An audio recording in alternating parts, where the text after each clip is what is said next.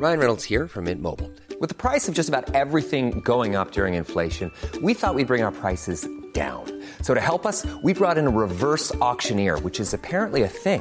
Mint Mobile unlimited premium wireless. Ready to get 30, 30, bit to get 30, bit to get 20, 20, 20, bit to get 20, 20, bit to get 15, 15, 15, 15 just 15 bucks a month. So, Give it a try at mintmobile.com slash switch.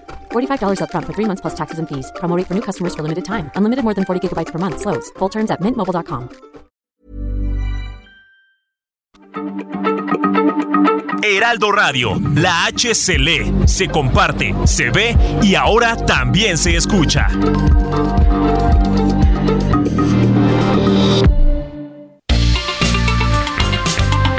Heraldo Media Group presenta la información y el entretenimiento que usted necesita para estar enterado también en su descanso.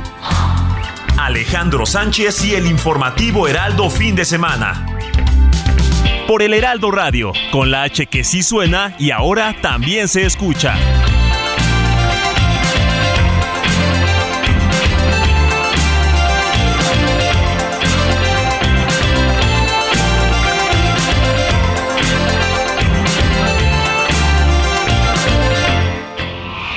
La lealtad a mi patria depende de estar en sintonía y obediencia con lo que dice. No estoy de acuerdo, desde luego, con su postura, porque está avalando la falsedad, la hipocresía y la politiquería del conservadurismo de México. Pero somos libres, celebro que se esté aprobando la iniciativa. Le agradezco mucho a los legisladores. la mano izquierda que explota por parte de Jackie Nava. Son ustedes un grupito de agachados y les repito, sin una pizca de dignidad, preocupados tras las puertas de la locura del presidente. Y son ustedes cómplices del pacto de Morena con el crimen organizado. Esta fecha, 8 de septiembre, dejará huella profunda en la biografía de cada uno de nosotros. También será una decisión que calificará en términos históricos a este régimen. Yo por eso decía que en el caso de la Suprema Corte y en general pues es frente a la realidad que estamos viviendo. Y por supuesto que todos defendemos los derechos humanos y no queremos que haya nadie inocente en la cárcel y hay que trabajar para ello.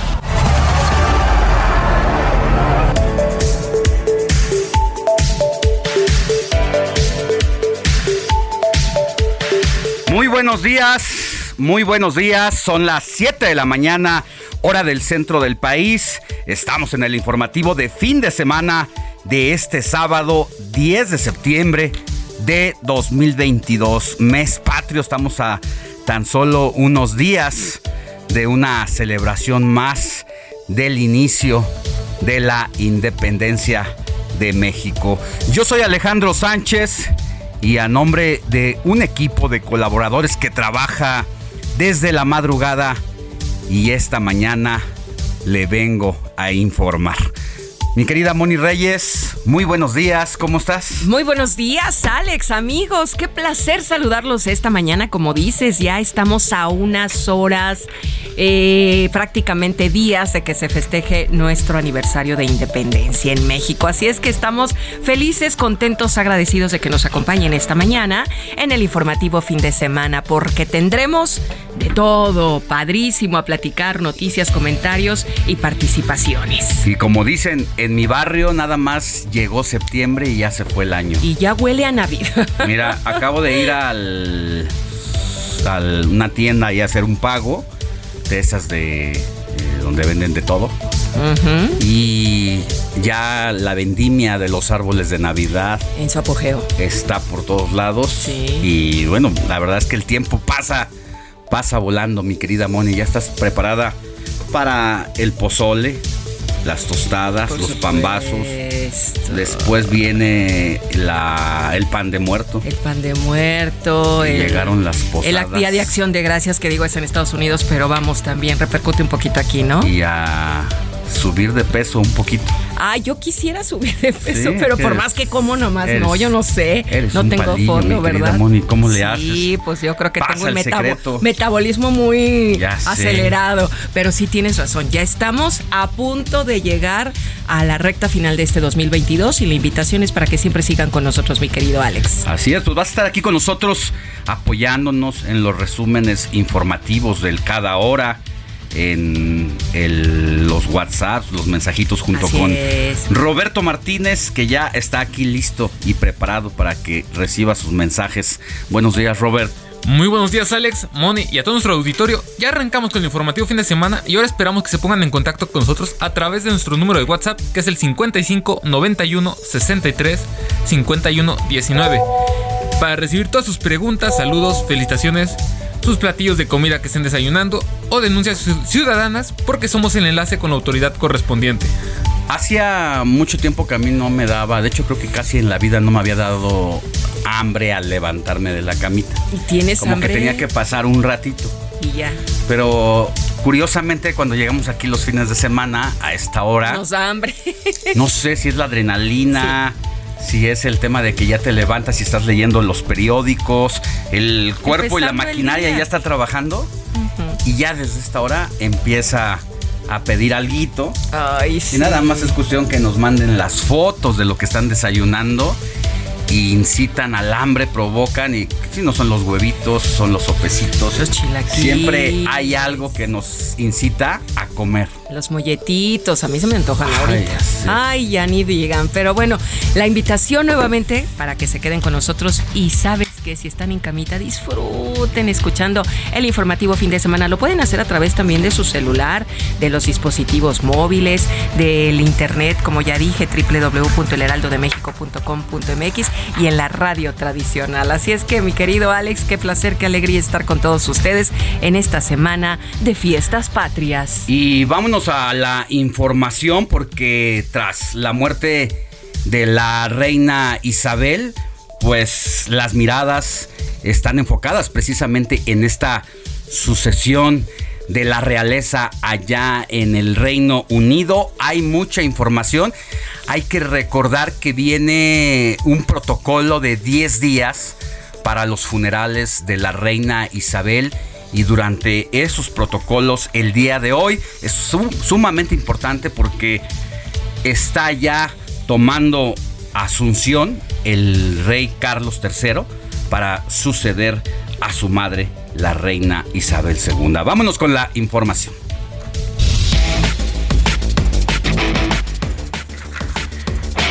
Y precisamente ya en su primer discurso como monarca, Carlos III afirmó que seguirá el ejemplo de su madre Isabel II en su reinado, en el que se compromete a respetar los principios constitucionales y servir a los ciudadanos con dedicación. Vamos a seguir eh, visitando las comunidades. Yo quisiera estar en todas, pero imagínense, nada más municipios son cerca de 2.500. Solo Oaxaca tiene 570 municipios. Ustedes tienen 39 aquí en Durango. Y va vamos a apoyar para que se pueda constituir el municipio 40 de Durango. Bueno, este es un audio que no tiene nada que ver con la realeza ni la monarquía de allá de Inglaterra, sino que era el presidente Andrés Manuel López Obrador que puso en marcha el plan de justicia para los pueblos originarios del Gran Nayar que abarcan territorios en Nayarit, Jalisco, Durango y Zacatecas, donde se establecerán diversos proyectos de infraestructura. Más adelante vamos a regresar con este tema del presidente de la República, pero seguimos con el tema, ya le decía yo, del discurso del monarca Carlos III, quien afirmó que seguirá el ejemplo de su madre Isabel II en su reinado en el que se compromete a respetar los principios constitucionales y servir a los ciudadanos con dedicación. De hecho, el fallecimiento en Escocia de la reina Isabel II ha obligado a variar la operación Puente de Londres. Se trata de un plan elaborado desde hace años para cuando llegara este momento histórico, además del protocolo unicornio, el cual estaba diseñado si la reina fallecía en este mes.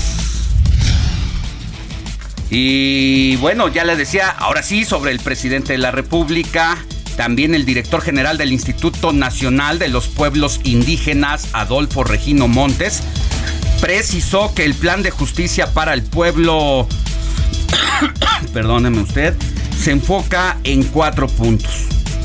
Cultura e identidad, territorio y recursos naturales, gobierno tradicional, paz y seguridad, así como bienestar común, habla el director general del Instituto Nacional de los Pueblos Indígenas.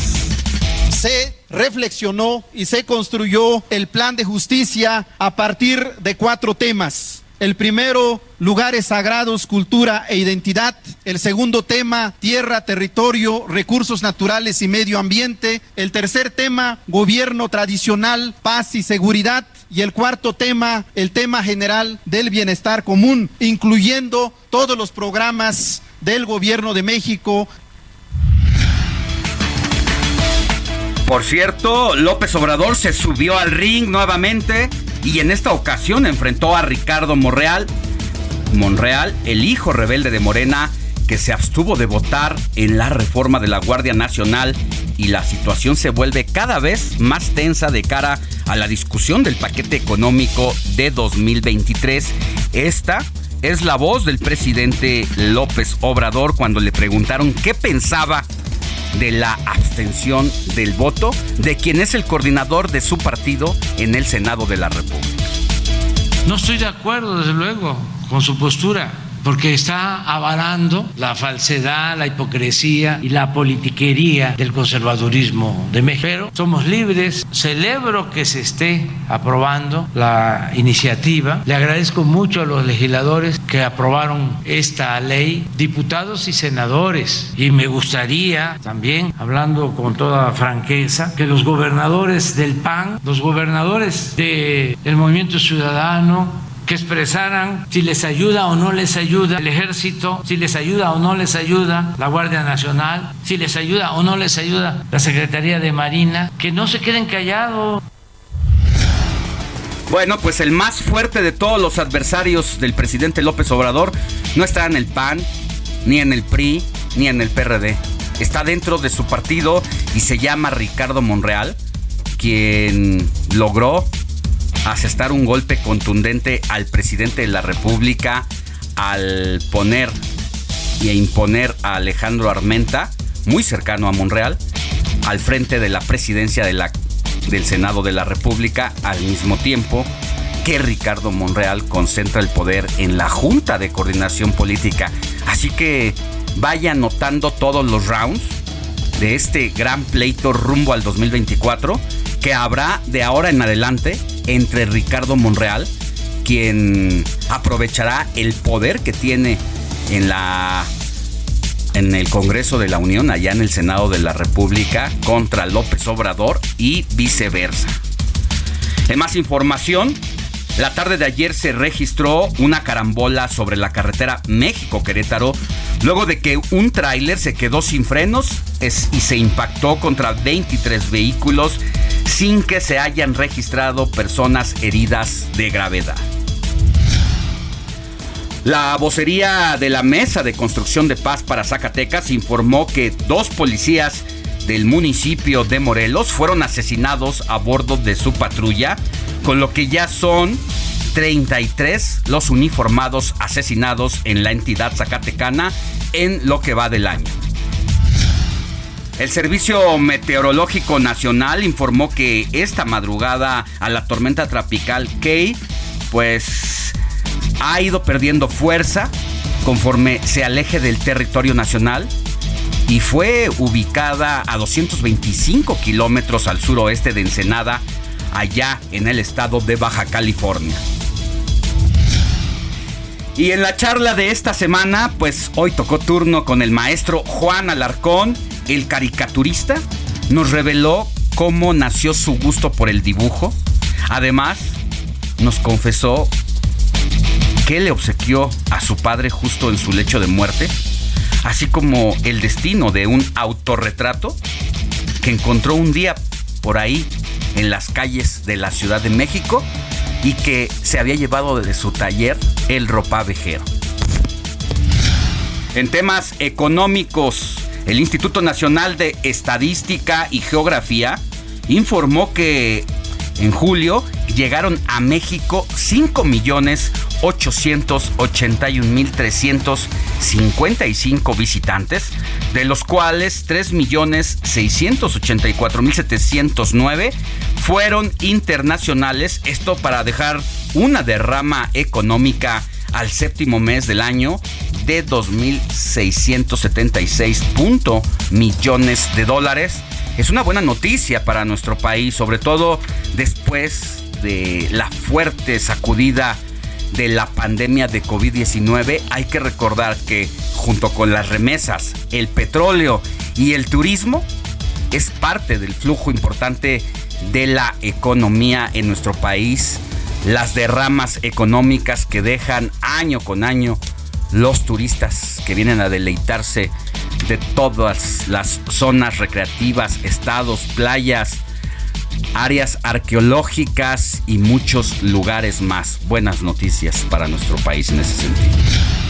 En información internacional, pues ya vamos a tener todo, todo precisamente y regresando al arranque de eh, la primera nota que le daba, pues tiene que ver y se centra con Carlos II, que fue proclamado este sábado inicialmente, pues ya es y formalmente ya es nuevo rey del Reino Unido y 14 países de la mancomunidad naciones conocida como con Wild en su sucesión de madre y de su madre Isabel II, pues que falleció el pasado jueves a los 96 años en el castillo escocés de Balmoral.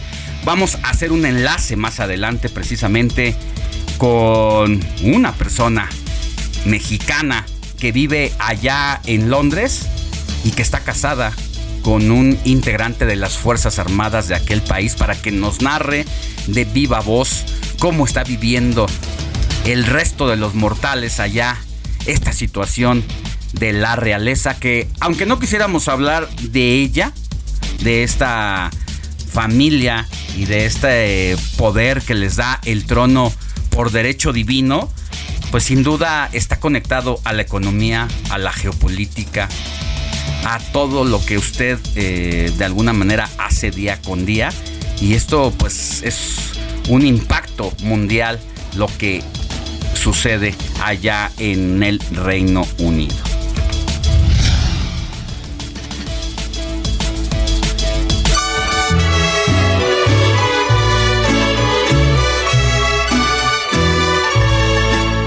Estas son las mañanitas que cantaba el rey David.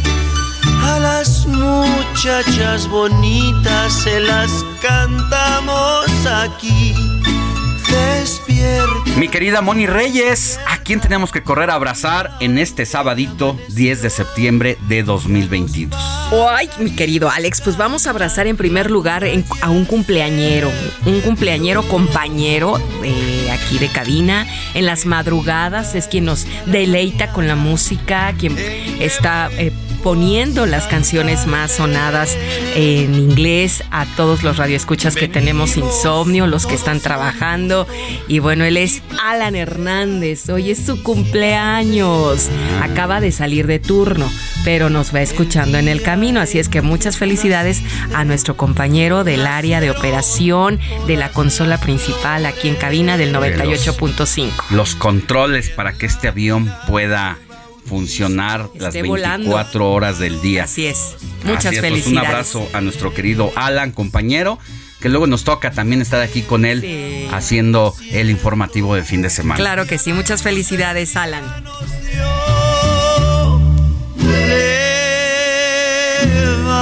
Y bueno, pues, ¿de quién es el santo, mi querido Alex? De Nicolás. ¿Cómo ven? Nicolás nombre conocido, muchos tenemos algún familiar o amigo con este nombre, y además de Nicolás, Agavio.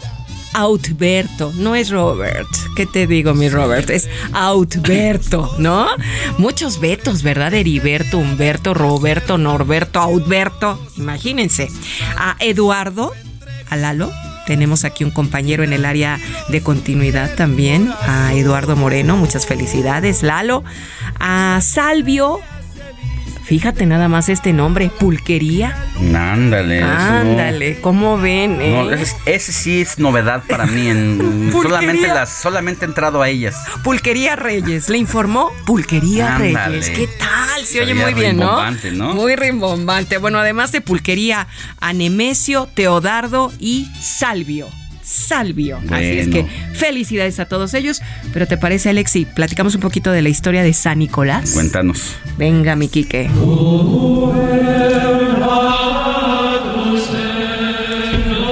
San Nicolás de Tolentino nació en Italia en el año 1245.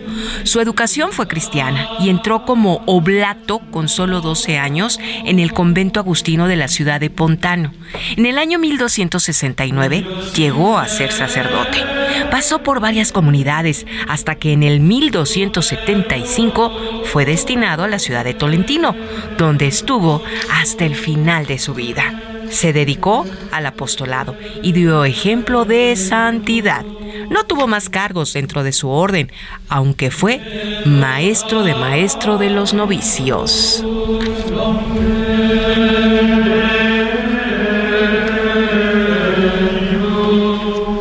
Pues hasta aquí el santoral, mi querido Alex. Felicidades a todos ellos y a Pulquería. Un abrazo a Pulquería si es que nos está escuchando. Esperemos que sí, que se reporte. Que se reporte. que sea de verdad. que nos diga por qué le pusieron pulquería. Pues sí, seguramente el abuelo, el papá, el tío por ahí, ¿no? Algo, algo así, al pulque. en honor a. Ah, muy bien, una bebida sagrada mexicana. Claro.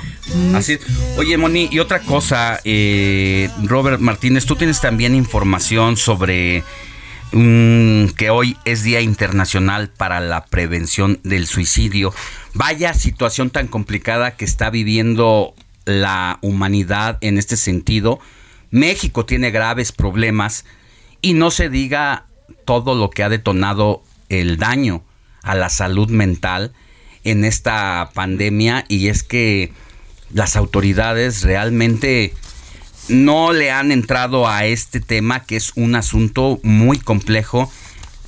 Iba a decir que silenciosamente nos va por ahí consumiendo, pero no, no es silenciosa. Las cifras de verdad que son alarmantes, ¿no, Robert?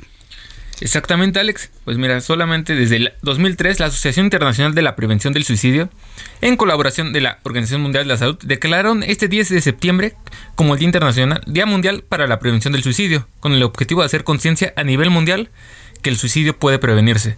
Y hay que tomar en cuenta que en el mundo, tan solo en el mundo, cada 40 segundos una persona se suicida. Y mira, te tengo los datos, justamente lo que estabas comentando, Alex.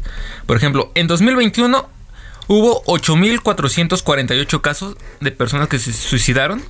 Aquí en, México. En México, aquí en México, solamente en el país. ¿Cuántos? A ver. 8.448. Pues mira, te tengo el datito de, por ejemplo, durante la pandemia, que fueron los años de 2019 y 2020, los casos estuvieron en 7.223 en el 2019 y en el 2020 7.896. No me digas. Subió de, o sea, en, este todavía, no, rebasó los 8.000 en cuando arrancó la pandemia. Pero ya en este año 2021 ya se, ya se, tiene el corte.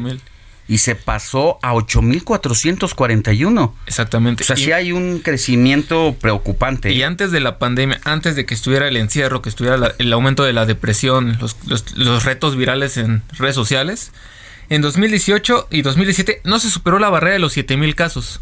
Eran en 2018 eran 6808 casos de gente que se había suicidado en México y en 2017 6559. Hay que tomar en cuenta que también se tiene el, el dato de que el 80% de las personas que se suicidan son hombres. Mm. El ¿Cuánto? ¿Cuánto? El 80%, el 80%. O sea, de cada 10 personas que toman esta decisión en la vida, ocho son hombres y son más o menos jóvenes. Sí, es que es, es, lo que a lo que 15 a 29 años. Exactamente, el promedio es entre 15 a 29 años los que más están Oye, está bien el dato 8441 suicidios al, al año. En México. En México. ¿En México? En México. Es que acabo de hacer la, ¿La cuenta? la cuenta. 8.441. Entre 365 días que tiene el año, me arroja un resultado de 23 suicidios todos los días. Exactamente. Son muchos. Digo, yo sé que tenemos una población muy grande, pero es, ya lo decía al, al es arranque, alarmante. va incrementándose, incrementándose y no vemos campañas No. absolutamente de concientización Concienciar, concienciar. y A nivel no vemos mundial, una política de salud en torno a. Vamos a una pausa y volvemos con más. La noticia no descansa. Usted necesita estar bien informado también el fin de semana. Esto es Informativo El Heraldo Fin de Semana. Regresamos.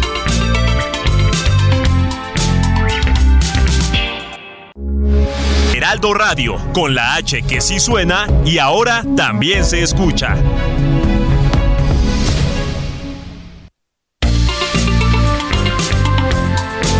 Siga en sintonía con la noticia. Alejandro Sánchez y el informativo Heraldo Fin de Semana. Continuamos.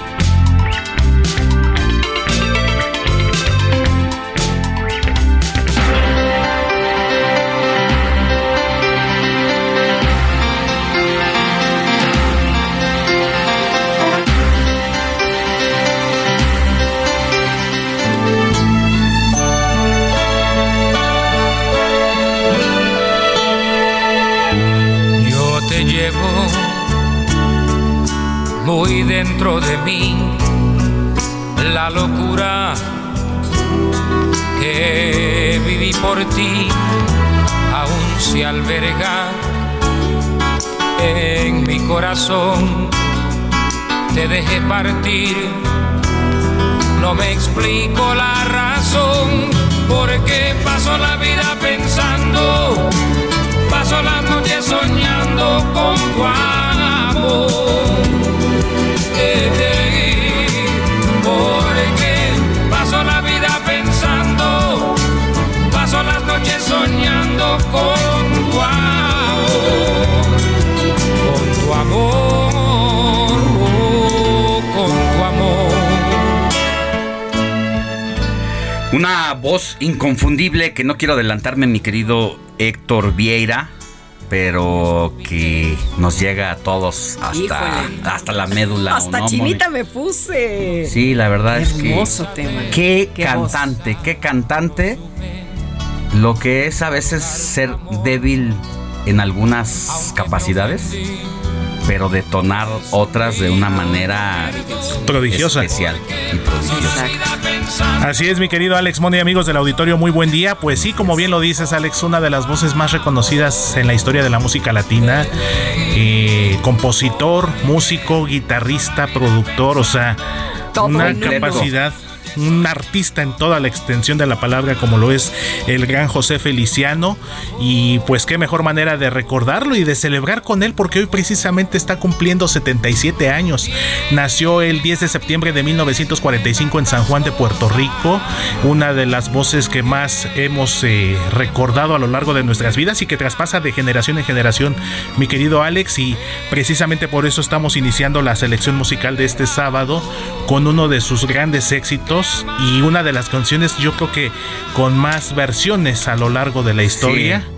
Este tema titulado Paso la vida pensando, que fue lanzado en 1983 y que fue forma parte de su disco titulado Me enamoré.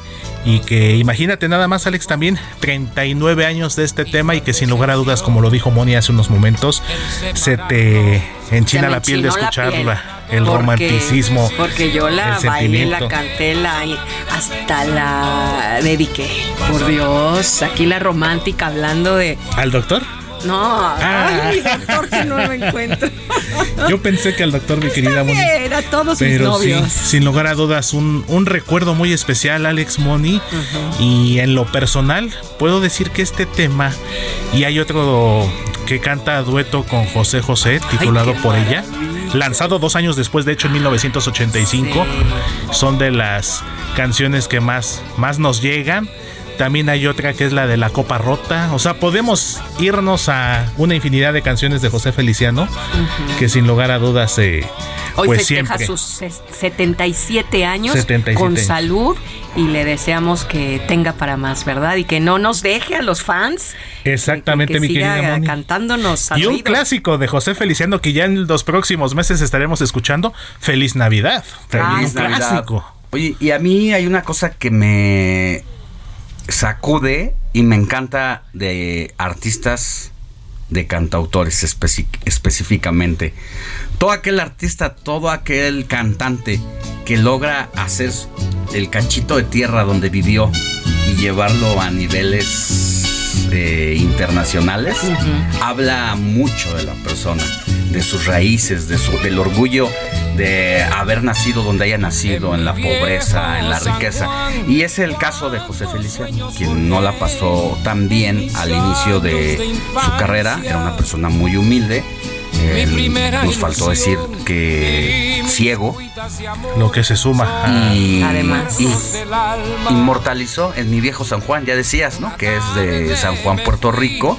Y precisamente, pues compuso una canción a su pedacito de tierra que aquí nos está poniendo el DJ Quique. A ver, Quique, sube. se quedó frente al mar en mi viejo San Juan. Adiós, adiós, adiós, Virgen querida, tierra de mi amor. Adiós, mi diosa Si no se nos enchina la piel con eso, pues entonces Dios, no hay que vivos, no están hay que darnos unos tablazos en las pompas para sacudirnos, porque hacer ese himno con esa manera tan delicia. especial, honrar a su A su país, a su país patria, a su nación, sus orígenes. y a su comunidad, ¿no? comunidad, Imagínate, entonces raíces. es in- inmortalizarlo y dejarlo ahí. Un, un gran aplauso para este, para nuestro este señor José, Feliciano, que además quiere mucho a México, ¿eh? Sí, aquí Siempre gran parte de su carrera y de despegue, pues claro, ocurre, ocurre en aquí. México. Como siempre, en Latinoamérica, México es como punta de lanza. Exactamente, y bueno, eh, inolvidables actuaciones, independientemente de la polémica que hay alrededor de la figura de Raúl Velasco en la historia de la televisión mexicana. Pues inolvidables participaciones también en ese legendario programa de siempre en domingo. Y como les comentaba mi querido Alex, además un dueto. Para mí, el mejor cantante mexicano de todos los tiempos, José José. Su fan número uno está por ella. hablando. Muy bien. Su seguro servidor y este tema de 1985. Vamos a escucharlo un poquito Por y les comparto ahí una pequeña. ella, por ella, por Pues un favor. recuerdo que tengo de esa canción y que miren, se acerca el 19 de septiembre. Como Entonces, mátame ese recuerdo de tu de amargo tu, amor. de tu amargo dolor que mate esta tristeza. No la amistad de los dos, que nunca sepa el amor que sentimos, que nunca sepa que estamos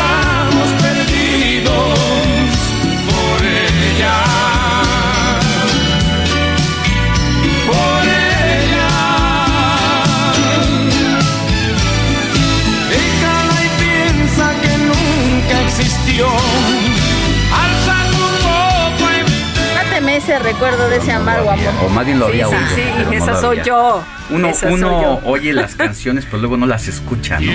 O sea, La oyes, pero no la escuchas. la oyes Ajá. y cuando empiezas a entender la historia, el significado el de la letra. significado, eh, el momento determinante del autor para haber llegado a esa composición. La, la vida cambia con, cuando uno se involucra con los artistas en sus composiciones. Y los haces propios en algún Los haces acontecimiento que te propios y creo que sí te ayuda a sensibilizar la vida de y a sacar manera. tu, tu, Sí, tu a mí me gusta mucho como estudiar a veces las, las, letras, las canciones, las letras. Sí. Uf, esta es maravillosa. Maravillosa. ¿eh? Dos amigos. Amigos, tocayos, de lo mismo. bohemios, músicos enamorados. por ella. Por ella, Exactamente, amor. prodigiosos además Qué voces. en lo suyo y lo que les Bueno. comentaba hace unos momentos Alex Moni, esta canción eh, en lo personal me trae un recuerdo peculiar porque 19 de septiembre de 1985. ¿Les suena No, la pues fecha? claro, claro. Justamente en aquella época, el- lamentablemente los terremotos de 1985, este era uno de los tres temas En que ocupaban auge, los tres claro. primeros lugares en las listas de popularidad. Era por ella de José José y José Feliciano, era ¿Cómo te va mi amor? Un trío femenil que debutaba en aquel entonces sí. con Pandora y con Y te eh, conocí en un bazar con Bazar, exactamente con véanlo Eran los tres mal. primeros lugares en las listas de popularidad en aquel 19 de septiembre que estamos por cumplir ya en los cállate. próximos días 37 años de aquellos 37 trágicos y luego 5 acontecimientos. años también por lo del 2017. 2017. que nos de pegó el mismo día 19 No, de hombre, septiembre. no lo invoquen. ¿no? Con una Así diferencia que- de 32 años. Ay, nanita. Ay, nanita. Dios. Tocamos Madera, madera, Pero madera. Aquí estamos. Todo bien, todo aquí en orden, estamos Dios. y bueno, pues gracias por traernos esa efeméride musical que nos No, hombre. romanceas Me el encantó. alma. Me encantó. ¡Viva el amor! Totalmente.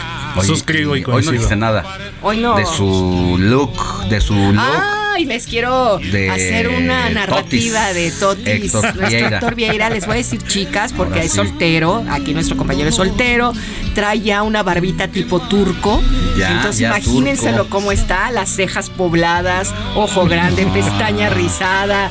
No, hombre, chicas, Sonrisa eterna. Sonrisa eterna. Y siempre de buen humor, con una Siempre, siempre. que lo caracteriza. Que bueno. No, Esa- no, sí, no. no, nunca todo- pierde la calma. Nunca él. pierde la ecuanimidad, la calma, el feeling de un Amamos lo que hacemos, de hecho. No, pero y estar con ustedes de siempre nos pone de buenas. Ah, Yo por supuesto, mi querida Moni. Pues a ver. Si quieren apuntar.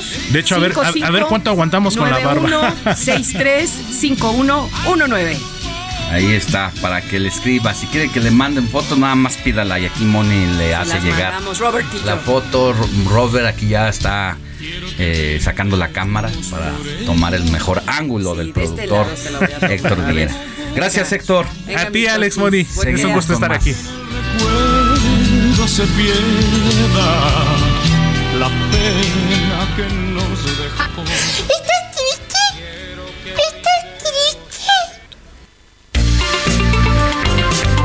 Comparte tus comentarios y denuncias en el WhatsApp del informativo fin de semana. Escríbenos o envíanos un mensaje de voz al 55 91 63 51 19.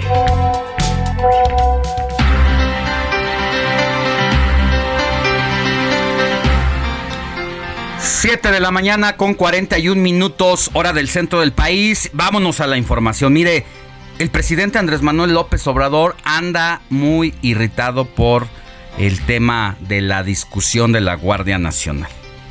Sacó sus calificativos, sus adjetivos, y dijo que son unos cretinos aquellos opositores que cuestionan y no apoyan su estrategia de seguridad que derivó en la adhesión de la Guardia Nacional a la Secretaría de la, de la Defensa. Es el reporte de nuestra compañera Noemí Gutiérrez. Adelante, Noemí. Hola, comentarte que en Guadalupe, Zacatecas, el presidente Andrés Manuel López Obrador agradeció que se aprobó la reforma para que la Guardia Nacional pase al control administrativo de la Secretaría de la Defensa Nacional. Criticó que la oposición no apoyó para fortalecer ese cuerpo de seguridad por su nivel de cretinismo y que son unos reverendos farsantes. Llamó a que gobernadores del PAN y de Movimiento Ciudadano den a conocer si los ha ayudado la Guardia Nacional y que no se queden callados. Aclaró que no se retirará este cuerpo de seguridad de ningún estado y se mantendrá el apoyo. Me tiene anonadado, sorprendido la actitud de algunos legisladores del conservadurismo, su nivel de cretinismo, la hipocresía. De repente, quienes apostaban al uso de la fuerza, violadores tenaces de los derechos humanos, se convierten en paladines de la justicia, defensores de los derechos humanos. Son unos reverendos farsantes. El presidente dijo que el 14 de septiembre en la mañanera se detallará la reforma cuatro ordenamientos para que este cuerpo de seguridad dependa administrativamente de la Defensa Nacional. El titular del Ejecutivo Federal agradeció a los legisladores por la aprobación y para que no suceda lo mismo que con la Policía Federal Preventiva, que se pudrió y se echó a perder. Destacó que la mayoría de los legisladores actuaron de forma consecuente. Hasta aquí mi reporte. Muchas gracias, Noemí. Y bueno, después de escuchar al presidente calificar a la oposición como cretinos y todo el repertorio que solamente él se sabe y suele sacar todas las mañanas, pues nada más recordar que fue el presidente López Obrador quien durante 20 años también se opuso a la militarización. ¿Qué decir del momento que le tocó vivir al presidente Felipe Calderón? ¿Qué decir de lo que le dijo a Enrique Peña Nieto, incluso que si no podía que renunciara, que no se iba a permitir la militarización, porque darle poder a los militares era darles un cheque en blanco para la violación a los derechos humanos. Y casos recientes ha habido muchos. Está la niña de cuatro años de Tamaulipas ejecutada con un tiro en la cabeza por los militares. Más aparte de eso, agréguele las más de 30 funciones que está teniendo la Secretaría de la Defensa Nacional a partir de la contratación de un sinfín de servicios para construir obras públicas multimillonarias, para administrar los aeropuertos, las aduanas. Y todo eso además, la presencia ahora en las calles con una ley de prisión de preventiva oficiosa, primero te detengo, te encarcelo y ya después investigo. Y no importa si pasan 5, 10, 17 años, ¿se imagina esa situación? Bueno, pues ese, ese escenario que es el que estamos viviendo en este momento es el, es el escenario por el que López Obrador peleó durante 20 años que le aterrorizaba llegar a esta situación. Y que hoy, estando él en el poder, pues es quien consuma el acto. A eso agréguele todo el presupuesto que le están dando a las Fuerzas Armadas, que es la única dependencia que va a resultar beneficiada con este paquete presupuestal de 2023. Desde la década de los 80 venimos luchando contra esa situación. Ya en los 80 empezamos a ver un poco consumada la separación de los poderes del poder político donde los civiles se tenían que atender esos asuntos, al poder militar, donde cada uno a su respectiva área. Pues hoy estamos dando una reversa de más de 30, de 40 años, donde el poder absoluto recae en los mandos militares. Por eso Germán Martínez Cázares se aventó uno de los debates más importantes al decir que habrá representantes de las Fuerzas Armadas de dos tipos. Los que están siendo cooptados de alguna manera por los decretazos y los contratazos, mientras los otros que están rifándosela en las comunidades. Entonces es sí es algo que debería de ponernos a pensar, sobre todo después pues de escuchar al presidente dar un giro de 20 años a lo que él se oponía. Bueno, pues hoy es el principal consumador de esta militarización en el país. Son las 7 de la mañana con 47 minutos hora del centro del país. Vamos contigo, Moni Reyes, quien tienes más información de temas políticos de aquí de la Ciudad de México. Así es, Alex. Primero vamos a. Vamos, vamos contigo y ahorita vamos nota. Con, con, Navarro. Claro que sí. La jefa de gobierno, Claudia Sheinbaum, dijo que según un estudio del INEGI, el año pasado en la Ciudad de México disminuyeron prácticamente todos los delitos más frecuentes y eso permite que la gente se sienta más segura al caminar por las calles. Comentó que gracias a la mejora de luminarias, construcción de parques, mayor patrullaje y atención de los jóvenes para que tengan acceso a los derechos. Así es que Claudia Sheinbaum dijo lo siguiente somos de las entidades en donde por 100 mil habitantes está la baja. Y luego hay otra muy buena también, ¿no? Fíjense, preguntan eh, conocimiento de acciones para mejorar la seguridad pública en la Ciudad de México. Mejorar alumbrado. O sea, se reconoce que fue parte de las acciones. Eh, construcción, mantenimiento de parques y canchas deportivas. Mayor patrullaje y vigilancia policiaca operativos contra la delincuencia, en fin. Entonces, en la Ciudad de México el porcentaje es mayor. Y luego, esta gráfica es bien importante porque Dice, tasa de delitos por 100 mil habitantes durante 2021. Esta es una encuesta solo para 2021.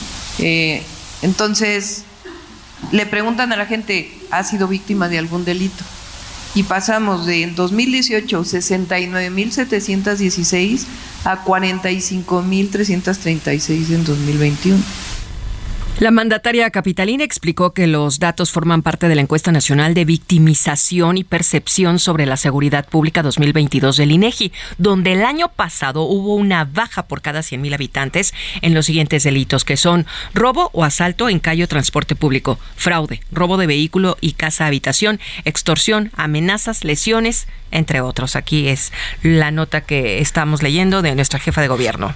Muy bien, mi querida Moni. Y ya que hablamos precisamente de temas de seguridad en la ciudad, pues es la jefa de gobierno precisamente quien celebró el retiro del proyecto de la prisión preventiva oficiosa en la Suprema Corte de Justicia de la Nación. Y Carlos Navarro nos tiene el, el reporte, solamente decir, querido Carlos, que en la semana ha sido motivo de discusión en la Suprema Corte un proyecto que se había preparado para eliminar esa prisión preventiva oficiosa.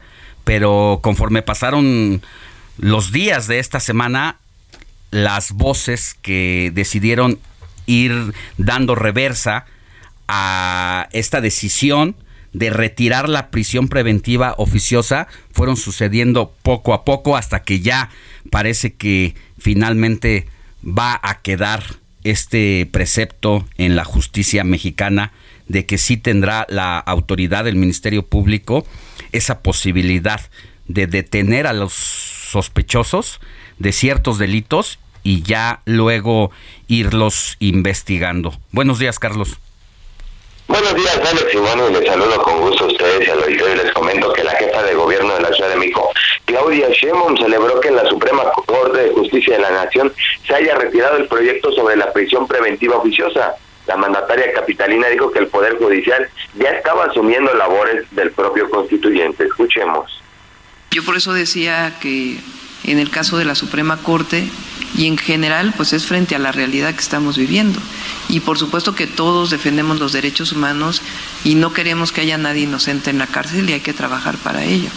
Pero eso no se resuelve con, con la prisión justificada. Entonces me parece muy bien y qué bueno que lo hicieron, que retiraron la, esta iniciativa y en todo caso que se discuta más. Y que permitan que el legislativo lo defina, porque también estaba la cuestión de que la Corte se estaba convirtiendo en el constituyente en vez de que fuera eh, el constituyente mismo, la Cámara de Diputados, senadores y los congresos estatales. Ante el rechazo de la mayoría de los ministros de dejar de aplicar el artículo 19 constitucional que establece la prisión preventiva oficiosa, los proyectos sobre esta figura fueron retirados por dos integrantes de la Suprema Corte para presentar una nueva propuesta. Después de tres días de debate, el ministro Luis María Aguilar dio marcha atrás a su planteamiento de inaplicar este artículo de la Carta Magna para hacer un documento con base en las observaciones de su colega. Por su parte, la jefa de gobierno señaló que el contexto señaló el contexto actual por lo que esta medida impactaría. Escuchemos.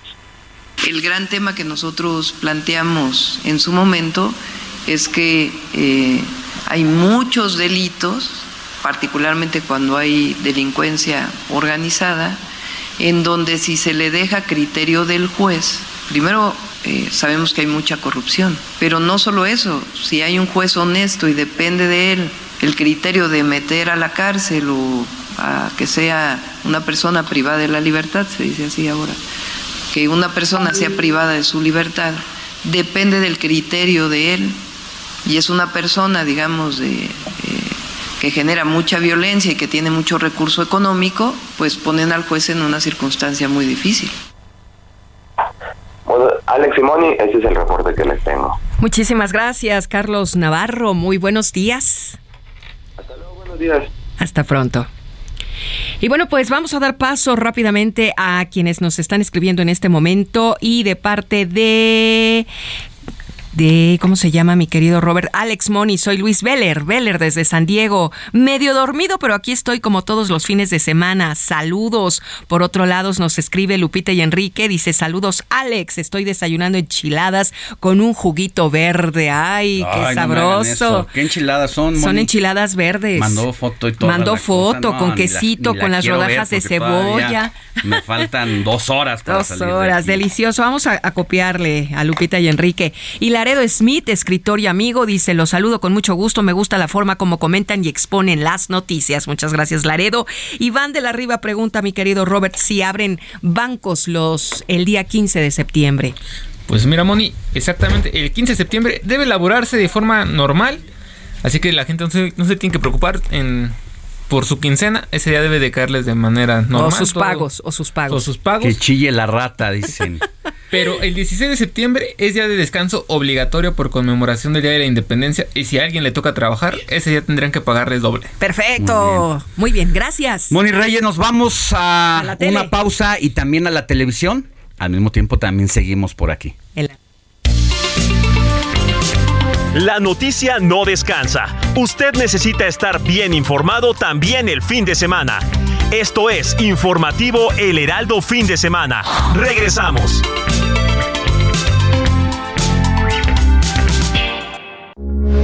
Heraldo Radio, con la H que sí suena y ahora también se escucha. Heraldo Radio, con la H que sí suena y ahora también se escucha. como la percepción de Occidente hacia el Islam. López Obrador se sube al ring nuevamente y en esta ocasión enfrentó a Ricardo Monreal. El hijo rebelde de Morena se abstuvo de votar en la reforma de la Guardia Nacional y la situación se vuelve cada vez más tensa de cara a la discusión del paquete económico de 2023. Esta semana charlamos con el maestro Juan Alarcón. El caricaturista nos reveló cómo nació su gusto por el dibujo. Además, nos confesó que le obsequió a su padre justo en su lecho de muerte, así como el destino de un autorretrato en las calles de la Ciudad de México.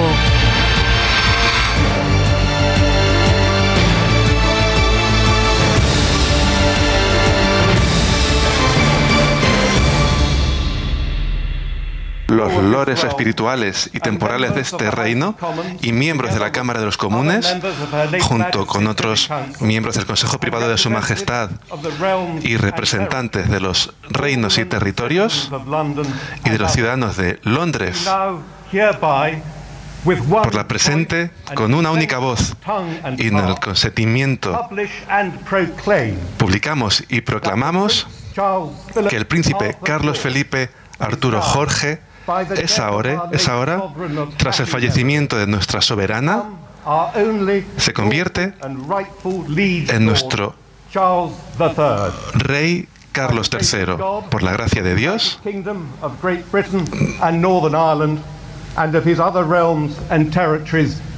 rey del Reino Unido, de, Irla- de Gran Bretaña, e Irlanda del Norte. Este es el sonido de la historia. Es la proclamación del rey Carlos III en el patio del Palacio de Saint James en- y es la muestra que le da vida y que sí, que, que sí, que se extrañará y reconocerá a, Ise- a Isabel II. Pero es turno de que Carlos tome las riendas de la familia real británica tal y como se oyó hasta el final. El grito de guerra ha cambiado. Good Save the King es la historia que se comienza a escribir a partir del día de hoy. Buenos días, soy Alejandro Sánchez porque la noticia no descansa. Así seguimos con el informativo de fin de semana de este sábado 10 de septiembre.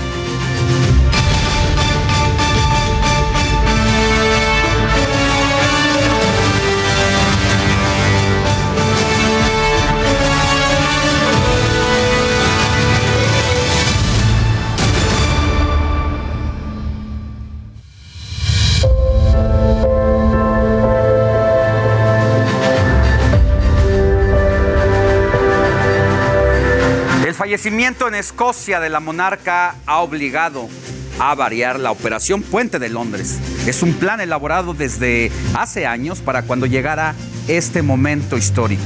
Además del protocolo unicornio, el cual estaba diseñado si la reina fallecía en ese país, debido a que el anuncio oficial se dio el jueves a las 18.31 horas de allá de Londres, todos los planes se tuvieron que retrasar un día.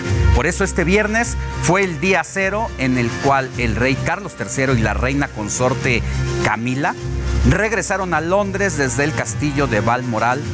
En la tarde, el nuevo monarca tuvo su primera audiencia con la primera ministra Liz Truss, que estrenó el cargo apenas hace tres días. Y este sábado el Consejo de Ascensión sigue reunido en el Palacio de St. James, donde Carlos III fue proclamado nuevo rey ante toda fanfarria desde el balcón del palacio. Tal y como lo acabábamos de ver, mientras todo esto ocurre, los restos mortales de Isabel II seguirán reposando en uno de los salones centrales del castillo de Balmoral en Escocia. Así la situación, el día de mañana domingo, o sea, día 2, el féretro de Isabel II viajará hasta Edimburgo, la capital escocesa, donde reposará en el salón del trono del Palacio de Holyrood. Y para el lunes, este siguiente lunes, el cuerpo de la reina será trasladado en procesión hasta la catedral de Saint Giles. Se celebrará un servicio religioso y los hijos de Isabel II van a protagonizar la llamada vigilia de la princesa alrededor del féretro. Por otro lado, el rey Carlos III va a comenzar a recorrer todas las naciones que conforman el Reino Unido. Y el martes, o sea, el día 4, el féretro va a llegar al Palacio de Buckingham, ahí en Londres, donde será colocado en el Salón del Trono envuelto en el estandarte real y con varias coronas de flores. Ya el miércoles el cuerpo de la reina será trasladado al Palacio de Westminster, sede del Parlamento. Y en este último palacio, la reina va a reposar durante cinco días para que ahora sí los ciudadanos de Reino Unido puedan asistir a rendir honores a quien fue su majestad por más de 70 años y poder mostrar sus respetos. Ya para el lunes 19 de septiembre, que será el último día de este protocolo, en el que se va a llevar a cabo una nueva ceremonia religiosa, estarán los miembros de la familia real que podrán despedirse por última vez de la monarca.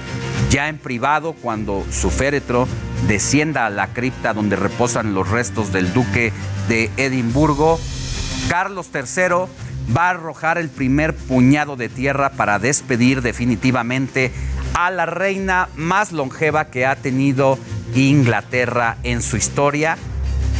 Y así el Reino Unido vivirá un nuevo episodio en la historia mundial. Justo en esta transición de la corona británica, el ahora rey Carlos III subirá al trono a los 73 años de edad, donde tendrá que afrontar los diferentes retos en materia política de actualidad. De esto nos habló Anabel Ortega, politóloga e internacionalista, en el programa esta mañana. Que le toca una etapa solo de transición. Eh, eh, lo que se ha visto y lo que quisiera seguramente el pueblo británico es eh, una modernización de la institución y esa me parece que le correspondería a William. Él, él queda en esta transición, en esta gran pérdida de, la nación, de, esta, de, esta, figura fuerte, en donde tiene que dar cierta certeza de que la monarquía sigue, porque él va a dar una imagen de bajo perfil, certeza, bueno, certeza a los mercados, certeza a la recién primer ministro, certeza al gobierno. Y... Pero no solo los cambios serán en la política, también el nuevo monarca tendrá que enfrentar los retos en materia económica que ha dejado la pandemia, la guerra entre China y Estados Unidos, la invasión de Rusia, Ucrania. Y de esto nos habló la doctora Aribel Contreras, coordinadora de negocios globales en la Universidad Iberoamericana, también en el programa de esta mañana. Grandes cambios, sin duda, Alex, y grandes impactos del ámbito geoeconómico, tanto la parte económica al interior del país como hacia el exterior. Es decir, eh, el, el tema de por sí el coletazo que aún está viviendo el mundo por el, la afectación de la pandemia. Lo que seguimos ahorita viviendo, las grandes crisis energéticas que Reino Unido también lo tiene que enfrentar, como la crisis de los granos, y además eh, esta parte de este vínculo eh, de, de, los lazos históricos con sus excolonias que se ven afectadas por las implicaciones de la guerra, el costo altísimo que está teniendo el divorcio del Brexit, no es un tema menor. Sin embargo, no debemos de olvidar que toda la parte de gobierno, las decisiones, eh, la, las hace quien ocupa la figura de primer o primera ministro, en este caso Liz Truss. Ahorita, el rey Carlos III, en calidad de jefe de Estado, es más un cargo protocolario que tendrá que continuar esta directriz de neutralidad. Le costará mucho trabajo, y lo decía muy bien eh, Anabel previamente, grandes retos de continuar esta unidad eh, al interior de la monarquía que logró durante siete décadas su madre. Bueno, pues este periodo de 70 años, nada más y nada menos que la lleva a ser la reina con mayor, mayor número de años al frente del reino, pues no estaba en la vida de Isabel II. Hay que recordar que quien era el rey era su tío. Por consiguiente, ella no entraba en los planes de ocupar el trono. Es decir, cuando su tío se enamora de una mujer divorciada siendo el rey, tiene que abdicar al trono por el enamoramiento. Y es el papá de la reina Isabel quien asume de bote pronto este compromiso. No está a discusión si lo quiere o no. De hecho, hemos visto la película de El Rey, precisamente, donde se habla de las dificultades que tenía el papá de la reina para hablar en público, tartamudeaba y tuvo que ser sometido a una especie de cursos de preparación neurolingüística de última hora. Al morir el papá de la reina Isabel, es ella quien asume precisamente el trono que ocuparía por 70 años. Su hijo Carlos tenía tres años cuando ella asume y desde entonces fue preparado para este momento que le llega a sus 73 años de edad. La reina Isabel II tuvo una familia numerosa conformada por cuatro hijos, ocho nietos y doce bisnietos. Tras su muerte, el mando del trono pasa directamente a su hijo mayor, Carlos III. El príncipe William, hijo mayor del rey Carlos, ocupa ahora el primer lugar en la línea de sucesión al trono por lo que sus tres hijos suben posiciones en la lista de sucesión a la corona. El príncipe George se coloca en el segundo lugar, la princesa Charlotte es la tercera ministra, que el príncipe Luis ocupa el cuarto lugar y por otro lado el hijo menor del rey Carlos, el príncipe Harry, se encuentra en el quinto lugar de la lista de sucesión al trono. Pero no solo hubo cambios en la sucesión eh, presidencial, también los títulos que tienen los miembros de la familia real sufrirán algunos cambios, por lo que Eugenia Garavani, experta en realeza, nos comentó en especial el de la reina Isabel II de ese momento lo siguiente. Automáticamente el príncipe William en los próximos días tendrá que cambiar el dominio de su tanto de su website, de su página web como de sus de sus redes y todo porque va a tomar el título de príncipe de Gales, que es la costumbre y es la tradición de que el, el heredero lleva el título de príncipe de Gales, su esposa Kate Catherine llevará el título de princesa de Gales, este título que llevó con tanto, con, con tanto glamour, este, la princesa Diana, ellos heredan, se convierten automáticamente en los herederos, los próximos reyes de, de Inglaterra, sus hijos, obviamente, como, como dice, se mueve, suben un peldaño todos. Y precisamente vámonos hasta Londres con la periodista Claudia Moreno para que nos cuente el ambiente que se vive a dos días del fallecimiento de la reina Isabel. Querida Claudia, muy buenas tardes por allá. ¿Dónde te encuentras? Hola, muy buenos días Alejandro y a todos ustedes. Estoy, bueno, estoy en uno de los parques aquí en Londres que se llama Richmond, es muy, muy bonito. Y bueno, el, ambiente, la verdad es que hay mucho movimiento, como lo mencionabas. Toda la comunidad está súper triste, todo el pueblo inglés está conmovido. Y bueno, yo creo que es una mezcla de emociones porque pues, hay un fallecimiento y luego ahora entra, tenemos un nuevo rey. Eh, hemos preguntado y tratando de tener precisamente el pulso de la gente, de los ciudadanos de pie, quienes trabajan en los restaurantes, quienes trabajan en el servicio del, metro, de la limpieza, de todo lo que hace que las economías funcionen. ¿Cómo has sentido el ambiente en tus traslados a la casa? Si has tenido que ir al súper. Eh, ¿Hay realmente eh, esta, esta tristeza generalizada? Es, son pocas las personas que no están de acuerdo ya con que en estos tiempos de modernidad y de lucha contra la desigualdad siga existiendo la monarquía con toda la fuerza que la caracteriza?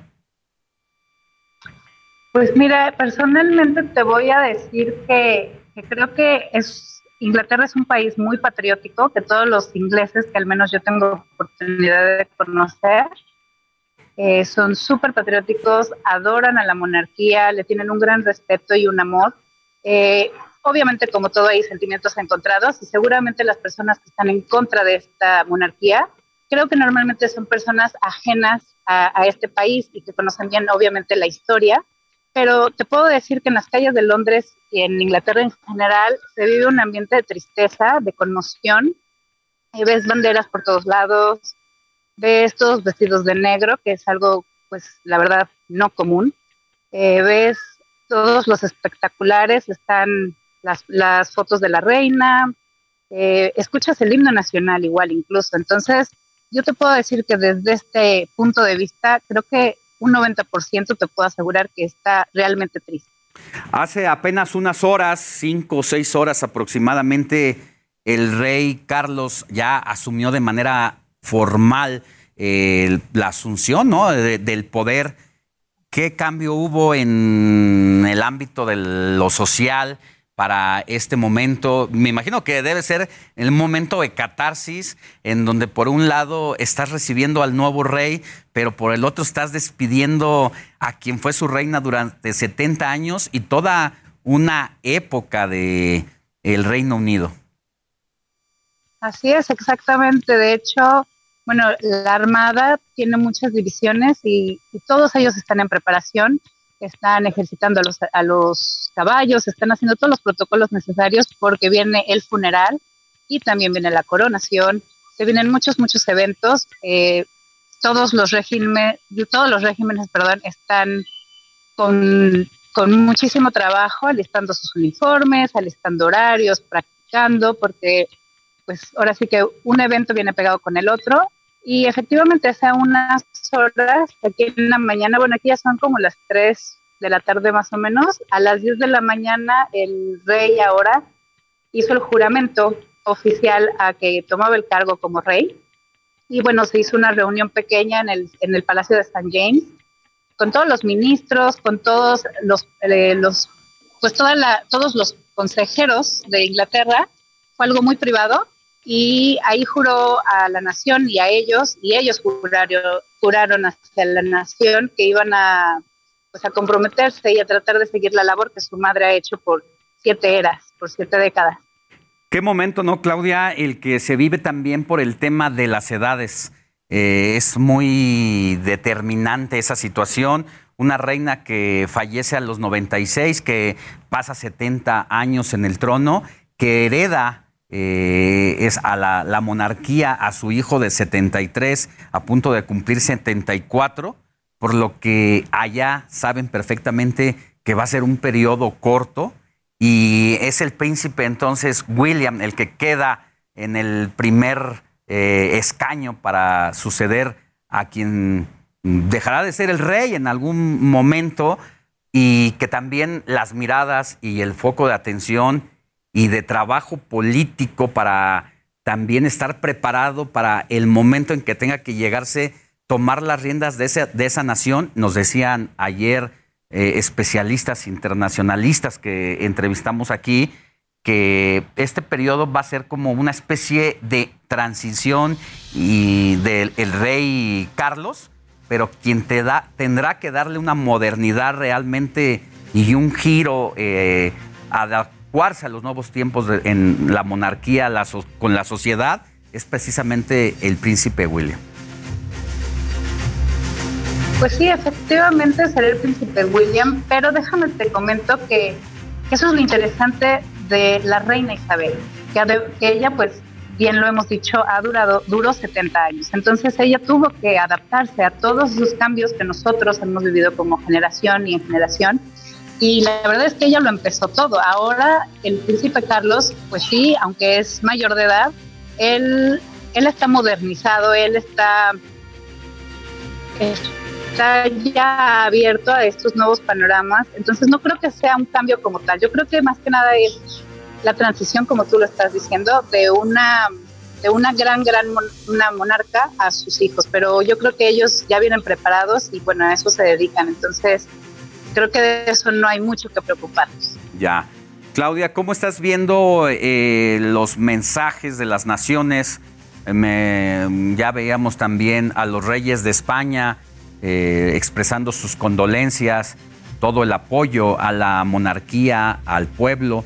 Pero ¿qué pasa con aquellas naciones que no estuvieron siempre tan de acuerdo con la reina Isabel y pues el, reinado en sí de, eh, del Reino Unido, valga la redundancia? Pues sí, ese, ese es un tema pues demasiado pues complejo, lo diría, porque como lo dices tú, hay muchas naciones que, que aunque brindan el apoyo y obviamente expresan su respeto, eh, hay muchas que no, que no están de acuerdo. Y bueno, eso yo creo que la verdad no tengo el panorama para, para decirte con precisión qué es lo que va a pasar, pero lo que sí te puedo asegurar es que todos estamos un poco a la incertidumbre de lo que podría pasar, porque no sabemos si la moneda va a cambiar, si vamos a tener un estrago económico, y las naciones, o sea, ¿qué es lo que va a pasar ahora? Muy bien, pues querida Claudia, muchísimas gracias por haber estado con nosotros y seguiremos pendientes porque pues todavía este protocolo le quedan algunos días hasta el 19 de septiembre, entendemos que será ya eh, la despedida final de la reina Isabel, una vez que haya incluso estado con toda la gente que quiera ir a despedirse de ella, el féretro estará ahí y pues estaremos pendientes de todo lo que pase. Así es, efectivamente. Aquí queda tus órdenes y bueno, les mando un saludo a México. Muchas, muchas gracias. Que tengas buena tarde por allá. Y mire, la muerte de la reina Isabel impactó a todo el Reino Unido, incluso en el mundo del fútbol. Es que a la reina le fascinaba este deporte sin embargo, en Irlanda se vivió un ambiente diferente durante un duelo de la Conference League, donde aficionados irlandeses festejaron el fallecimiento de Isabel II con un eh, cántico particular. Lysis in a box, in box, o Isabel. Está en un ataúd, corearon los fanáticos en torno de burla. El momento fue registrado mediante un video que se viralizó rápidamente en redes sociales. Escuchemos.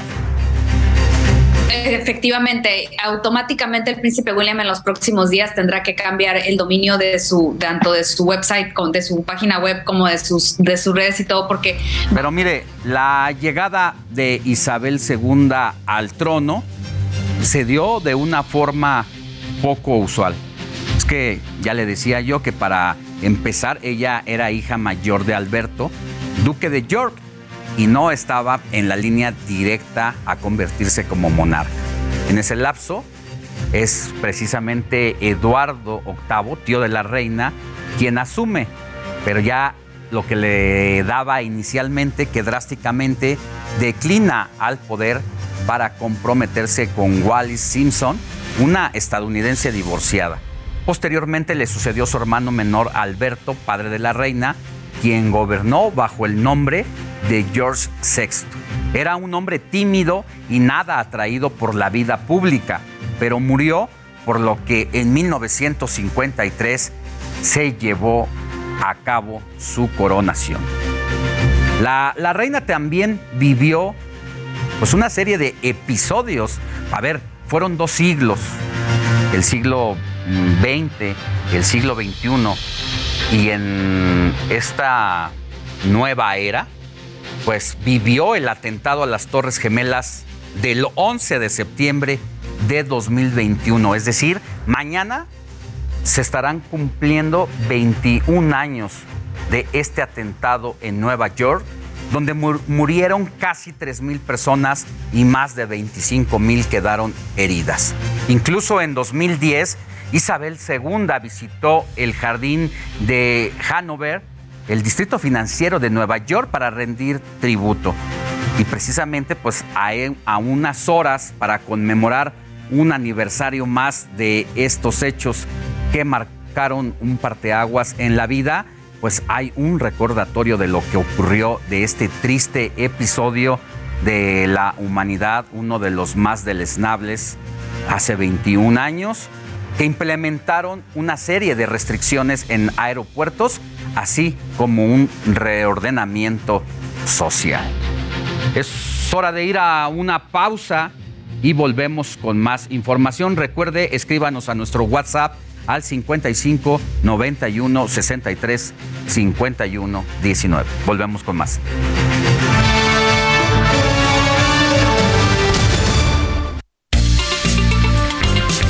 La noticia no descansa. Usted necesita estar bien informado también el fin de semana. Esto es Informativo El Heraldo Fin de Semana. Regresamos.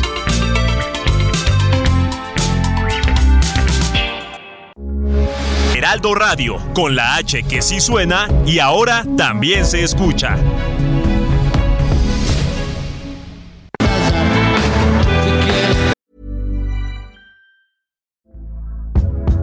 Hey there, it's Michelle Norris. I'm host of a podcast called Your Mama's Kitchen. When I travel, I'm usually looking for a way to find a taste of home when I'm not at home. And one of the things I love to do when I am at home is entertain. And Airbnb allows me to do that. When I was in California recently, I rented a house that had a great kitchen. And when we were sitting around the table, we're all thinking, we're in someone else's house. Someone could be in all of our homes as well.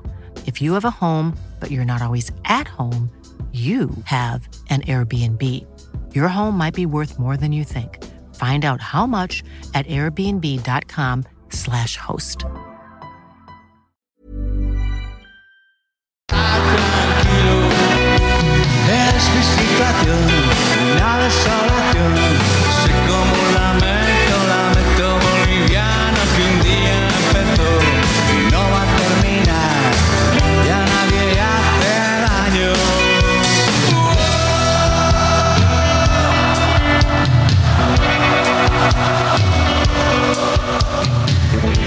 Estamos escuchando a la emblemática banda argentina Enanitos Verdes con el sencillo Lamento Boliviano. Esto debido a que lamentablemente el jueves falleció su vocalista Eduardo Cantero debido a problemas renales en la provincia de Mendoza. Los Enanitos Verdes ofrecieron su último concierto con Cantero en agosto pasado y tenían fechas confirmadas para noviembre y diciembre en distintas ciudades de Estados Unidos. A Cantero todavía le habían extirpado un riñón y parecía que se estaba adaptando a su nueva condición.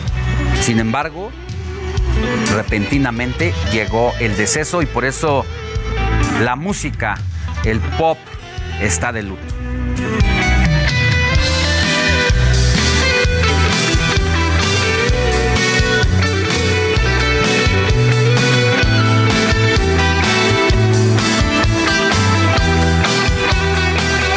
Iniciamos con la información nacional. Y es que el presidente López Obrador realizó este viernes una gira de trabajo en tres estados del país. Nada más y nada menos que inició en Zacatecas, donde informó que se han invertido alrededor de 7 mil millones de pesos en programas sociales. El mandatario también visitó Durango, donde anunció un plan de justicia para pueblos indígenas. En este evento declaró al titular de la Secretaría de la Defensa Nacional, Luis Crescencio Sandoval, como encargado de la operación de la Guardia Nacional, luego de que el pueblo Odam exigiera la instalación de al menos tres cuarteles de uniformados para contener la violencia. Y esta situación es un poco lo que tanto Morena e incluso ahora repentinamente el PRI defienden tanto. La presencia de las Fuerzas Armadas en la calle porque los gobernadores y los alcaldes municipales son los que menos quieren que salgan de ahí estos representantes. Escuchemos al presidente.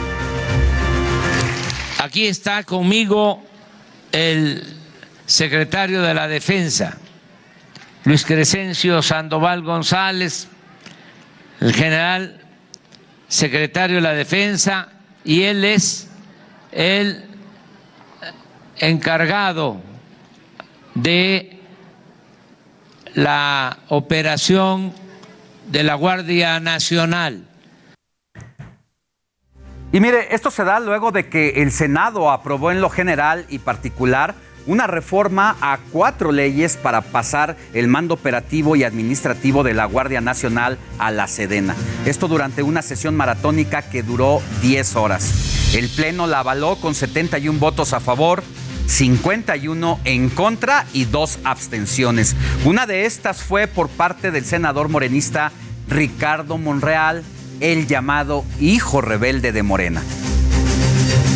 Pero este acto, por supuesto, no pasó desapercibido en Palacio Nacional, ya que tuvo respuesta inmediata del presidente de la República. Y es que López Obrador dijo que no está de acuerdo con esa postura, pues está avalando la politiquería. Así lo dijo el presidente de nuestro país.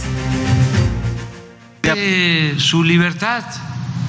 No estoy de acuerdo, desde luego, con su postura, porque está avalando la falsedad, la hipocresía y la politiquería del conservadurismo de México. Pero somos libres. Mientras que el Zacatecano, o sea, Ricardo Monreal, les dijo a un grupo de jóvenes que acudieron a la Cámara Alta que nunca tienen que regatear ni cambiar sus principios por amenazas y mucho, mucho menos doblegarse ante nadie. Siempre, siempre, siempre defiendan en lo que creen. No se dobleguen ante nadie y ante nada. Mantengan su congruencia. Mantengan sus principios. No cambien. Pues vaya esta manera de intercambiar misiles en las palabras por parte tanto del presidente de la República como de Ricardo Monreal, quien aspira a ser candidato presidencial para 2024, pero no entra en el grupo de los consentidos del presidente López Obrador. En otras palabras, no es su corcholata, como lo ha dicho el propio López Obrador al mencionar a Marcelo Ebrard, a Claudia Sheinbaum, a Dan Augusto López como probables eh, con posibilidades a sucederlo en el poder. Monreal incluso se dio tiempo de comparar el álbum Panini del Mundial del Fútbol de Qatar 2022 y aprovechó para enviar un mensaje de amor y paz. ¿Tienen el álbum Panini? Sí. A ver, voy a comprar el álbum Panini y algunas estampillas. A ver, ¿cuánto cuesta? Amor y paz. No vamos a confrontarnos con nadie. Estamos muy tranquilos. Y Dios sabe. Dios sabe el lugar donde debemos de estar. No hay odio, no hay rencores, no hay nada. Pues mire, primero mandando mensajes letales de no se dobleguen ante nadie, crean en lo que defiendan sus creencias hasta el final y después amor y paz con estampitas de Panini, ¿no? Ya que les gustan los símbolos, las estampitas y todo lo demás para ahuyentar las malas vibras, pues aquí el presidente eh, de la Junta de Coordinación de Política del Senado, pues tampoco hizo esperar este tipo de símbolos para comunicarse con ya sabe quién. Pero mire, sin duda la discrepancia de opiniones entre Monreal y López Obrador ha existido desde hace por lo menos un año. Una de estas ocasiones fue cuando el presidente se lanzó contra la UNAM, mientras que el senador, quien es profesor de esa máxima casa de estudios, la defendió a capa y espada. En abril pasado se dio otro desencuentro, esa vez por la votación de la reforma eléctrica. Monreal dijo que podría modificarse la iniciativa o de lo contrario habría pérdidas económicas, mientras que Andrés Manuel López Obrador aseguró que estaba desinformado. Otro tema es el de los periodistas, y es que el mandatario ha criticado duramente a esta profesión, pero Monreal considera que el ambiente hostil hace hacia ellos, pues no beneficia a nadie. De hecho, la última visita del Zacatecano a Palacio Nacional en privado se llevó a cabo una reunión con el presidente, fue el 7 de diciembre de 2020. Desde ahí no se les ha vuelto a ver juntos. Así de distante y de dura está la relación entre el hombre que dirige el país y el líder de los senadores morenistas en la Cámara Alta. Quienes también presentan posturas encontradas son los panistas, y es que el gobernador de Durango, José Rosas Aispuro, se pronunció a favor de la militarización, pues reconoció que la presencia del ejército ha contribuido a recuperar la seguridad en el Estado. Como gobernador, reconozco que la presencia permanente de, de, nuestro ejército ha contribuido de manera muy importante para recuperar la seguridad en nuestra entidad. Hace años no teníamos estas condiciones. Hoy pero las reacciones también llegaron desde las Naciones Unidas y es que la alta comisionada Nada al-Nasir dijo que esta iniciativa es un retroceso, pues no hay reducción sostenible de la criminalidad con militares en las calles, pero sí un aumento de denuncias de violaciones a los derechos humanos, por lo que también se espera muy pronto la Comisión Interamericana de los Derechos Humanos se pronuncie y rechace también este proyecto que se ha discutido en la Suprema Corte de Justicia de la Nación, pero que no prosperó prohibir la prisión preventiva oficiosa.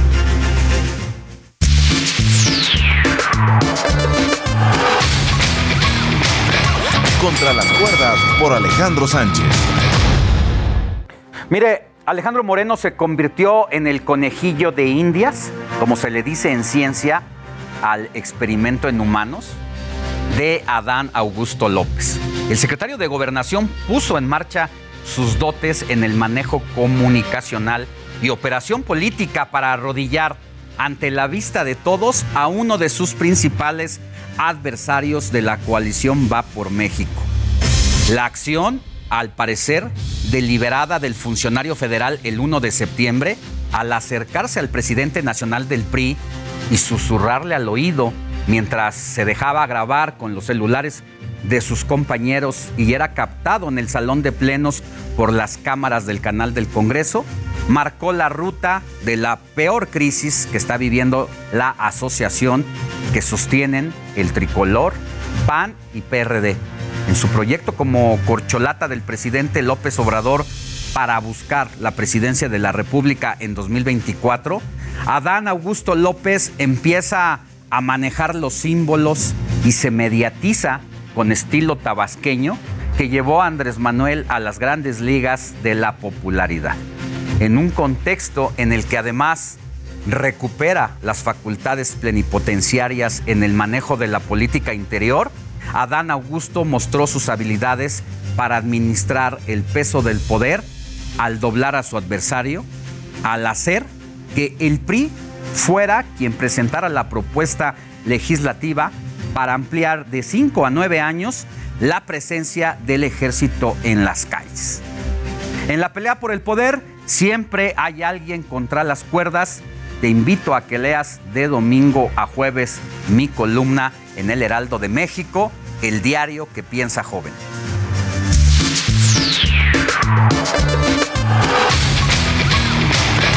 Contra las cuerdas por Alejandro Sánchez. Vámonos con otros temas importantes de acá en el tintero nacional. Hablamos del paquete económico de 2023, el cual fue enviado al Congreso de la Unión por parte de la Secretaría de Hacienda para su aprobación. De acuerdo con expertos, se trata de un escenario muy optimista, con una proyección del crecimiento del Producto Interno Bruto del 3%, el doble de lo fijado por el mercado. El coordinador de Morena en la Cámara de Diputados, Ignacio Mier, adelantó que el presupuesto de egresos de la Federación no contempla aumento a ningún presupuesto ni recortes en programas sociales. Veamos el marco macroeconómico o que fue planteado desde la Secretaría de Hacienda.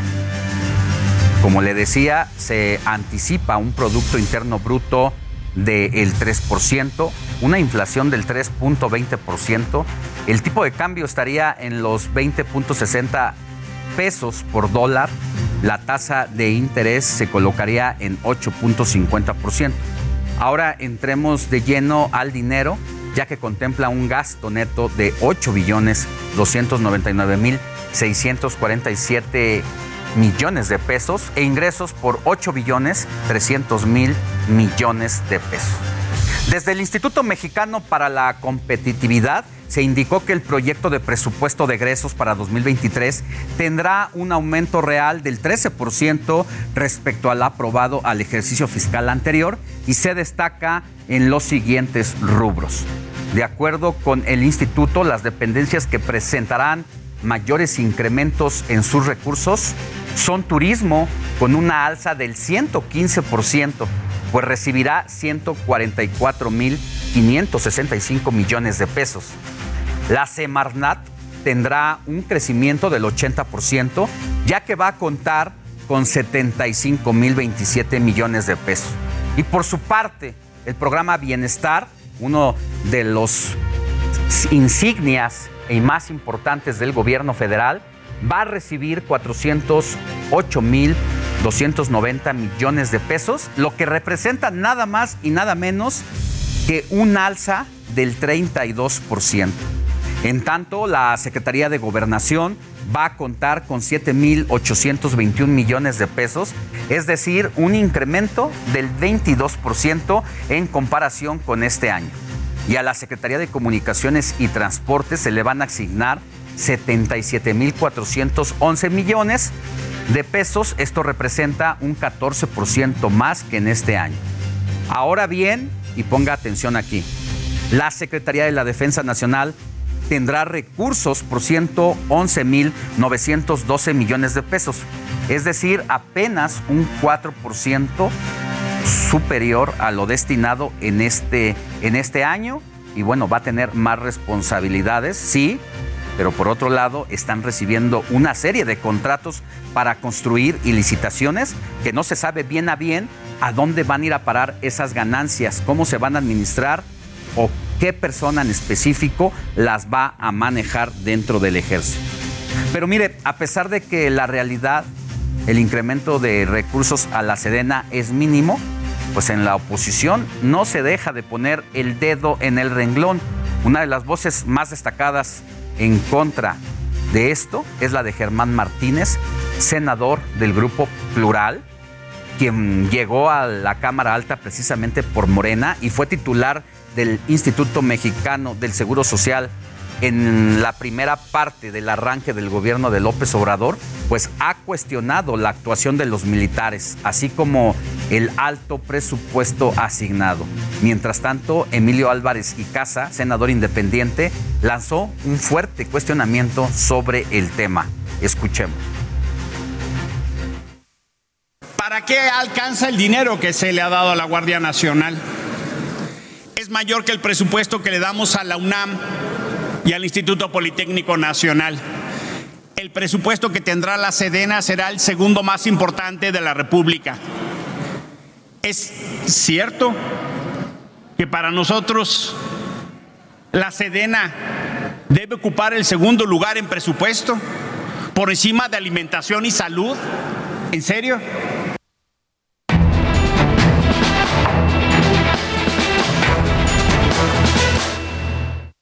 Vamos a la información de los estados. Y es que Evelyn Salgado, gobernadora de Guerrero, aseguró que trabaja para disminuir los índices delictivos.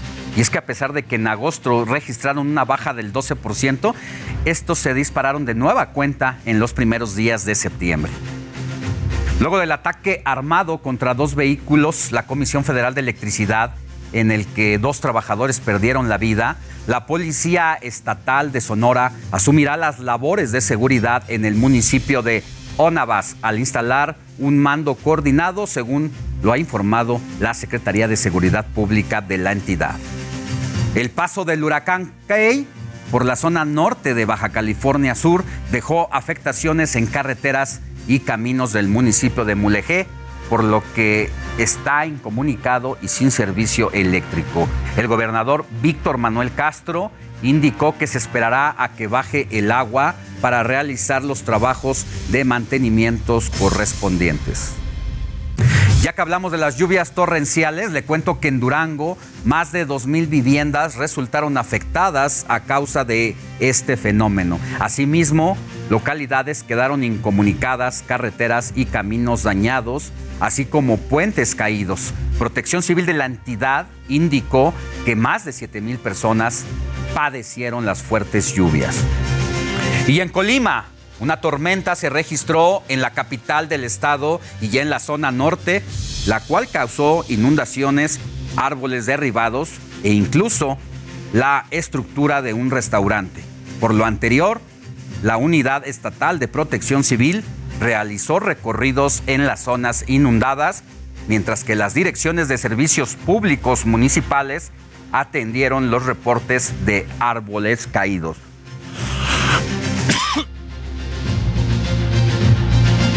Mientras tanto, el gobernador de Jalisco, Enrique Alfaro, indicó que los recursos para continuar con la construcción de la línea 4 del tren ligero están autorizados y aprobados por la Administración Federal.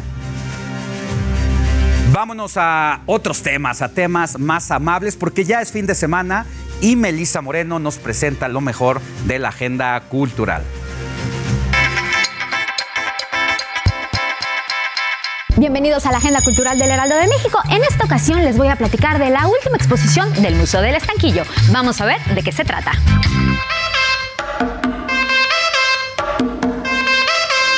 La mirada oportuna de Humberto Sendejas, fotógrafo de espectáculos, permite acercarse a los aspectos más relevantes de la trayectoria del fotógrafo, así como descubrir el valor documental de las imágenes que nos heredó. Esta es la primera muestra monográfica en México de este fotógrafo que retrató la farándula de toda una época en sus aspectos más diversos y se encuentra conformada por una diversidad de imágenes vintage impresas por el propio Sendejas. La mirada oportuna se puede visitar en el Museo del Estanquillo hasta el 30 de octubre. Todos tenemos un talento que nos hace únicos y especiales. A algunos se le dan bien las matemáticas, a otros la cocina, unos más son aventureros y otros más prefieren leer. Descubre qué te hace diferente a los demás, ni mejor ni peor. ¿Cuál es tu talento? El gran libro de los superpoderes es una colección de talentos bellísimamente ilustrada que te hará reflexionar sobre la identidad, sobre tus virtudes y capacidades. El gran libro de los superpoderes de Susana Eastern y Rocío Bonilla es editado por Flamboyant. ¿Tienen sentidos los archivos del pasado para explicar nuestro frágil presente? Muchos se han hecho esta pregunta con la última cinta de Kraft, escrita en 1958. La obra muestra un hombre mayor, Kraft, que acostumbrado a grabar su diario, de pronto siente la necesidad de escuchar una vieja grabación que hizo cuando tenía 39 años. Localiza la cinta y escudriña recuerdos que despiertan una interlocución de su memoria en tres planos temporales, su juventud, su adultez y su vejez. Este melancólico monólogo nos hace meditar sobre el papel que juegan los archivos de nuestra memoria en nuestra existencia actual. La última cinta de Crap se presenta hasta este fin de semana en el Foro La Gruta.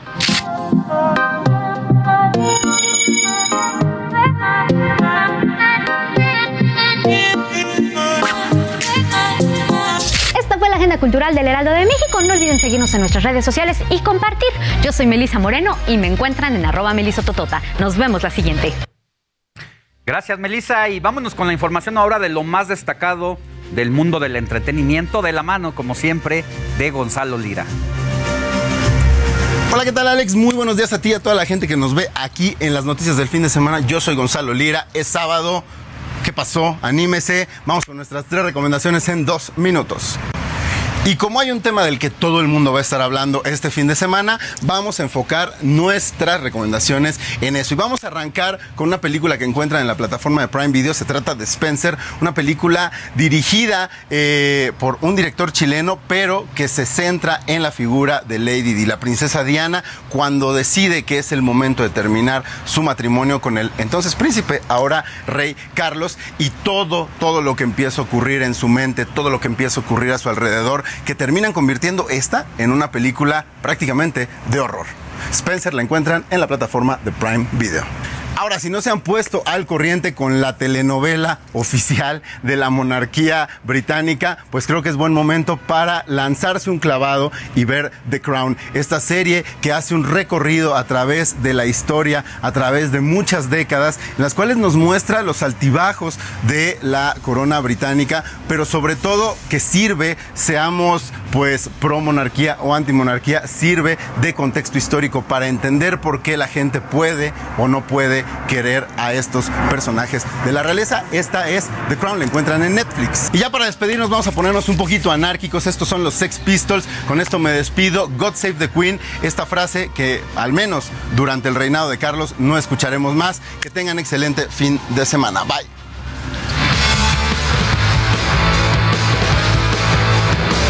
Save the Queen.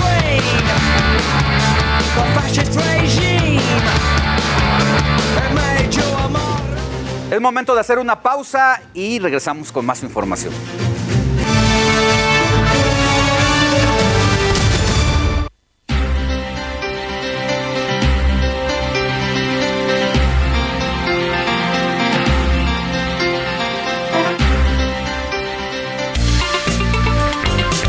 La noticia no descansa. Usted necesita estar bien informado también el fin de semana.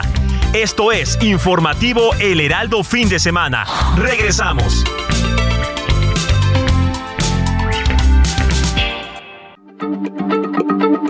Heraldo Radio, la H se lee, se comparte, se ve y ahora también se escucha.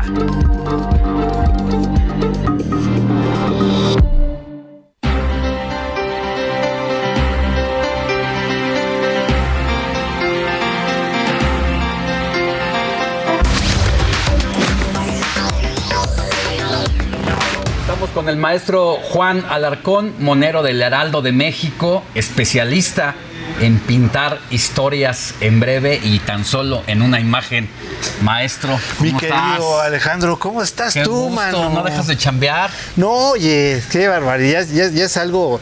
La caricatura no es un trabajo, es una forma de vida. Es un estilo, ¿verdad? Sí, sí, sí, sí. Oye, y este estilo de vida, ¿cuántos sexenios ya? Hace ratito te preguntaba. Hijo, mano. ¿Y cuántos me dijiste? ¿Cómo se va la vida? Te dije cinco, Yo hicimos dije, cuentas. No, son más. Empecé con Carlos Salinas, Cedillo, este Fox, eh, Calderón, Peña Nieto y ahora con el prócer de la patria. Oye, pero empezaste con Salinas y con un biberón al lado o cómo?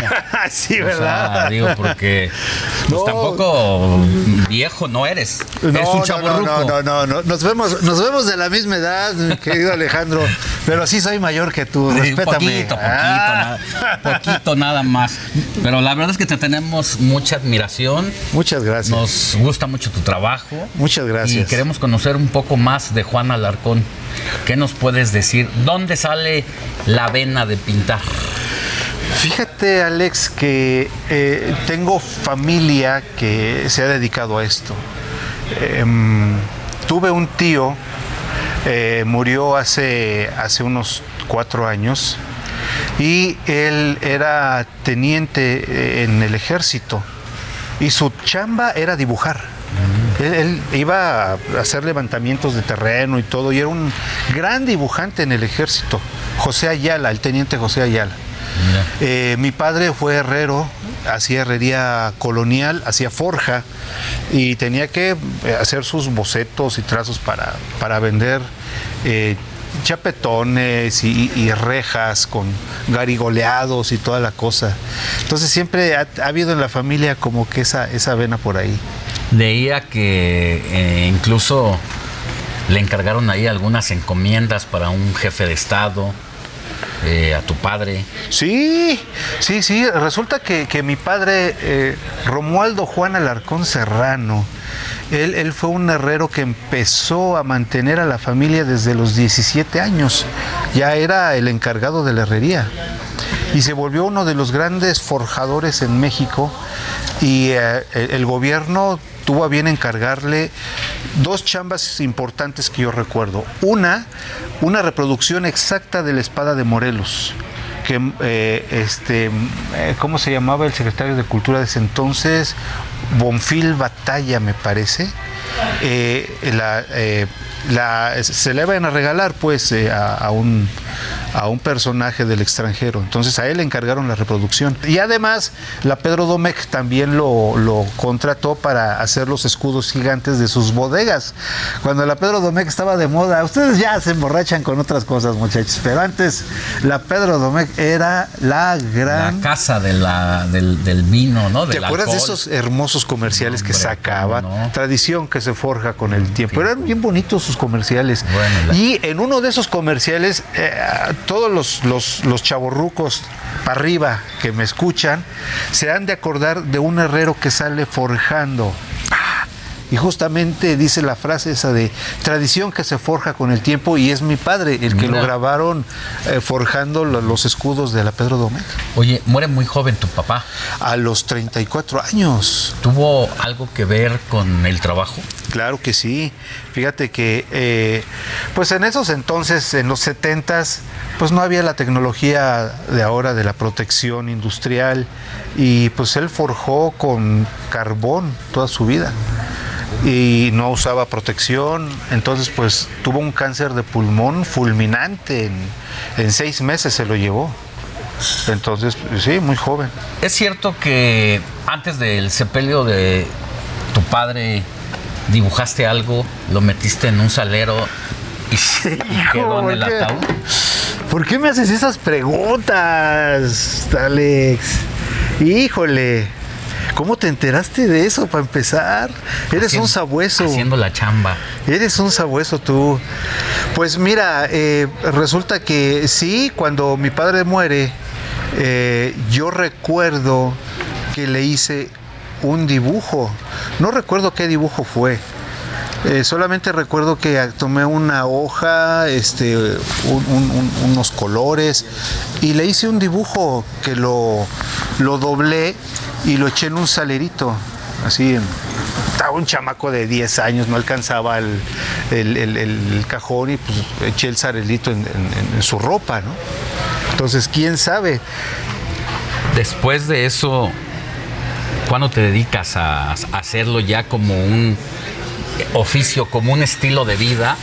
Eh, porque a veces uno va descubriendo las cosas de lo que quiere uno o reconfirma después de tomar un camino quizá que no era el que estábamos buscando o porque el papá, la mamá te pide que estudies otras cosas. ¿Tú siempre estudiaste esto o No, o Alex. pasó? No, no, este. Yo desde siempre quise ser arquitecto. Esa era mi tirada. Eh, pero siempre me gustó el tema del dibujo. Siempre en la escuela pues, era el que le encargaban los dibujos de los demás y me hacía cuate de los broncudos haciéndoles dibujos y me salvé de varias. Y, pues resulta que, eh, eh, pues sí, le, cuando yo ya, ya terminando la vocacional, por mi promedio, porque eh, sí era medio ñoño, eh, ya iba para la Escuela Superior de Ingeniería y Arquitectura eh, y que me entero de que existía una escuela profesional de artes plásticas del Instituto Nacional de Bellas Artes. Entonces fue amor a primera vista.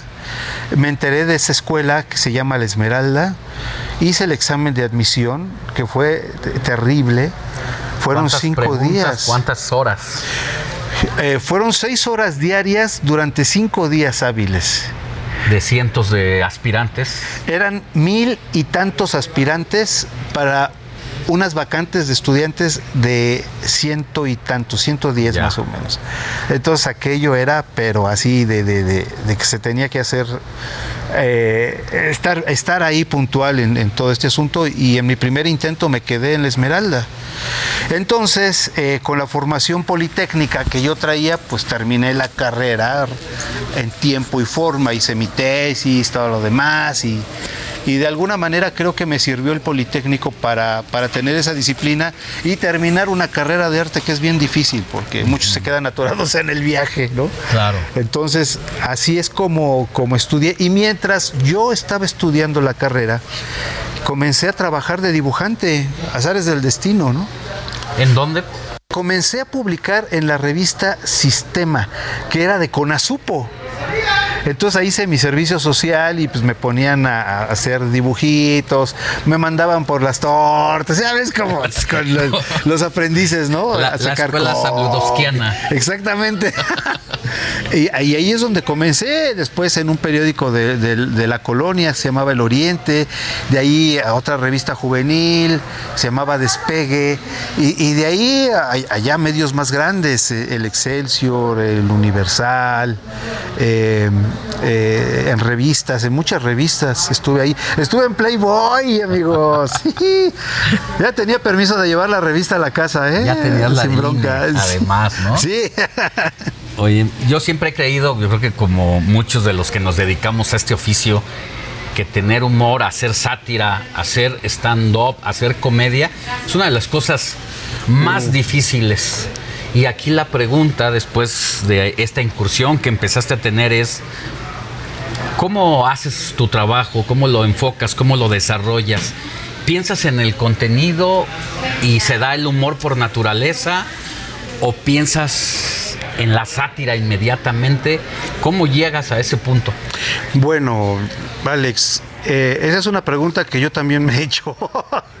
Realmente, alguna vez un colega caricaturista dijo que, que los caricaturistas tenemos por ahí una distorsión de la realidad, de que todo lo interpretamos a través de- de- del humor, pero no es un humor, o sea, yo no intento hacer reír a la gente.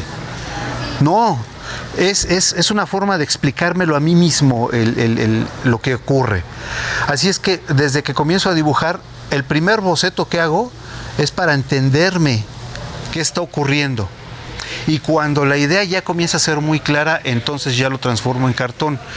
Pero, pero lo último que yo busco es, es la chacota o la risa de- de- de- de- del lector. Eh, pero la mezcla de estas imágenes fantásticas en el que uso personajes, situaciones cotidianas, eh, la gente por alguna razón lo ve de manera más humorística al respecto. Entonces, ¿Quién te decía, échale ganitas? Si no gusta por el humor, por lo menos que guste porque está bien hecho. Ay, pues un colega. un colega caricaturista, ya no publica, él, él se llama, firmaba como Romero. Y él me dijo, oye, pues por lo menos si, si no te sale el chiste, que se vea bonito, ¿no? Entonces, yo sigo la receta hasta ahorita. Y, me ha funcionado, sí. Ha funcionado muy bien. Sí, sí, sí. El wiri wiri, ¿qué te significa? Andrés Bustamante.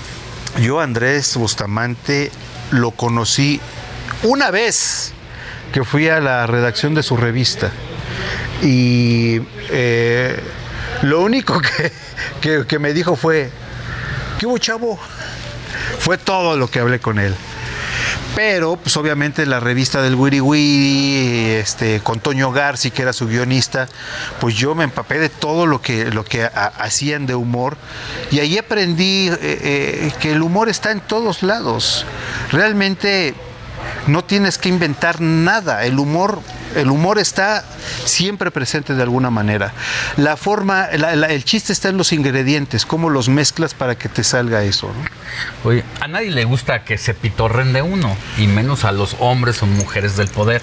¿Qué te ha significado eso en estos seis sexenios? ¿Ha habido alguien que algún momento te confronte y prácticamente casi te miente la madre? Uy, muchos. Eh, dinos algunas anécdotas. Híjole, tengo muchísimas, decenas de ellas, Alex. Desde, desde los tiempos de, de Carlos Salinas, desde la época de, de- con quién más fue ahí, con Cedillo, con el secretario de Economía, que era Herminio Blanco. Este, me mandaba recados, enojado, furibundo. En la época de Calderón, el, el, este, el, el em- embajador de Venezuela en México también me mandó recados de, de- de- de que yo era un cachorro del imperio o un senador de- del PAN, que si no me corrían de la revista él renunciaba porque él era ahí. Este, ¿Ernesto Cordero se llama o cómo? no, se, se llama, es hermano del finado exsecretario del Trabajo, este, este, que fue de la época de Fox, ¿te acuerdas? Este, ¿cómo se llamaba? Eh, ay, se me fue su nombre. Murió hace algunos años el, el, el- el que fue eh, eh, secretario.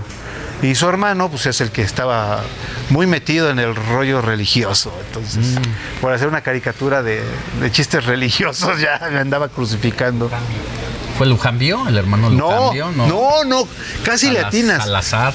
No, no, ahorita me acuerdo, hasta le hice un peluche porque también hice títeres para hechos de peluche durante ocho años y a él me tocó hacerle uno justamente. Ya. Ah, ya me acordé. Carlos Abascal. Carlos Abascal. Sí, secretario del Trabajo de Fox. Ahora, me imagino que sí tienes personajes donde dices, este personaje sí da, va a ser un cliente frecuente para los seis años, Ah. pero hay otros que seguramente dices, ¿cómo le hago? Mejor es Calderón. No. Y, y- y es difícil caricaturizar. Bueno, ¿cómo, cómo? Calderón Estoy diciendo fue- nombres nada más. Sí, sí, sí, ya sé que te aventuraste. Eh, pero ya tocando ese tema, Calderón fue el uno de los más fáciles que, que- que he hecho. Complicados, había un tal Genaro Borrego. Estra- eh, Gerardo Borrego Estrada. Director del IMSS. Sí, no sé por qué razón siempre me costó mucho trabajo hacerle su caricatura. Era complicadísimo. Tanto que ahí es cuando comencé a deformar a mis personajes y sí hice un borrego y ya con eso ya no me metí en broncas, ¿no? Pero, pero sí ha habido personajes que, que me ha costado mucho trabajo eh, ubic- eh, dibujarlos, básicamente, ¿no? y pintar al maestro a sí mismo. Autorretrato. El autorretrato. Ay, es la cosa más maravillosa que me gusta hacer. Creo que eh, ahí es cuando uno se da cuenta si es caricaturista o no, cuando se- uno se autoflagela con eso. Y me he hecho muchas caricaturas a lo largo del tiempo. De hecho, tengo una anécdota muy fresca al respecto de que hace unos meses estaba escombrando mi taller eh, y le estaba dando eh, cartones a- al, al ropavejero, al, al del- se compran eh, colchones, todo este rollo. Le di mucho cartón corrugado que guardaba para pintar encima, porque para las escenografías quedan muy bien. Entonces se llevó así kilos de esto. Y de, de eso salió una- un autorretrato que me hice en 1994. Y ya no me gustó. Y lo, se lo di, dije, ah, pues también para el kilo. Y resulta que ese cartón, una semana después, un tuitero me avisó que lo estaban vendiendo en un mercado de pulgas en, el en un tianguis de la Roma. ¿Cómo llegó ahí? No lo sé. O sea, ¿cómo supo el ropavejero que era un original y que a lo mejor tendría algún valor? ¿Quién sabe? Pero fue una maravilla eso. Saberse ahí en- Sí. entre, entre las chácharas. Sí, así es que fui a, fui a dar ahí y, y no tengo nada de qué quejarme ni qué reclamar, al contrario, me da mucho gusto que hayan identificado que, ah, pues hay un caricaturista, a ver, a ver si tiene algo de valor. Oye, me juntaba con los porros más avanzados y aprendí de ellos, pero nunca fui uno de ellos. Saludos al Piolín, al Buc, a- a- al Sapo, a quién más, al hijo de. A la bandota. No, hombre, eran pero bravos. En, en la vocacional me tocó, me tocó ahí con, con los insurgentes, eran tremendos, ¿eh? Y sí, no me, nunca me pelaron a rapa porque jugaba con ellos frontón. me salvé de todo este rollo. Y que me llevaran a los partidos de fútbol a la fuerza. Y no, hombre, eran tremendos. Oye, y entonces volverías a ser en tu otra vida caricaturista, monero. No, no, no, no. No, ya eso es una chamba harto complicada. He dejado muchas, eh, millones de horas nalga de tanto estar dibujando. Y eh, me parece que si tuviera otra vida, eh, sería músico. Me gustaría ser músico. Sí, creo que Tocas la guitarra, la jarana. el ukulele, el ukulele. Por cierto, hoy en la noche a lo mejor eh, hago una transmisión en directo que luego en fines de semana me gusta estar ahí tocando. Este, tengo un pequeño, una pequeña bandita ahí donde hacemos, eh, eh, eh, hacemos eh, humor político ahí, parodias y todo lo demás. Pero pues es de cotorreo, ¿no? Nadie me pagaría como músico definitivamente. Oye, ya se nos fue el tiempo rapidísimo. Qué Apenas rápido, estamos como man. empezando, Agarra- agarrando ya- calorcito. Ya iba a y- pedir una chelita, ¿no? Acá de producción, algo así. temprano todavía. Sí, oye, ¿cuál temprano? Bueno, sí es temprano, temprano. tempranísimo. Pero espero que haya una segunda charla. Claro Tienes que un sí. libro que se acaba de editar aquí en el Heraldo Media Group. Sí. Que se llama. Se llama tal cual, así. Así, igual que la, igual que mi sección de, de caricatura, y es un compendio pues, de, de todos los cartones que se han publicado en el Heraldo de México. Entonces, Bueno. está, está interesante, amigos, consíganlo. Es muy bueno. ¿Hay inéditos en ese libro? No, no, todos, han sido publicado. publicados, 100% ¿Y publicados. dónde se puede conseguir? En el Heraldo de México o pueden consultar mi página de, de alarcón.com.mx, ahí también pueden conseguirlo. Gracias, maestro Alarcón. Un gustazo, Alex. Amigos.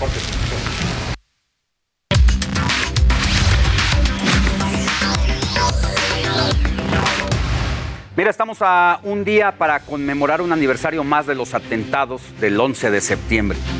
Una fecha que quedó marcada en la historia del mundo, ya que se implementaron después una serie de restricciones en aeropuertos, así como un reordenamiento social.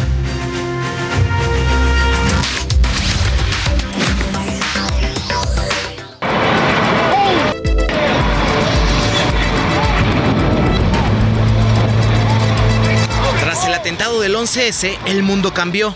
Las restricciones de seguridad se endurecieron. Menos aviones salieron de aeropuertos y tuvieron que reordenar los protocolos previo a viajar, por lo que se volvió más meticuloso. Como efecto inmediato, la actividad turística y hotelera en Nueva York se desplomó por debajo del 40%. Asimismo, en el mundo creció el temor por sufrir algún ataque. Se trató de un clímax de guerra. Mientras tanto, los ejércitos diseñaron nuevas armas de combate. Una de estas, la bomba Kixin, que tiene la capacidad de destruir toda una estructura. La política exterior de Estados Unidos cambió por completo.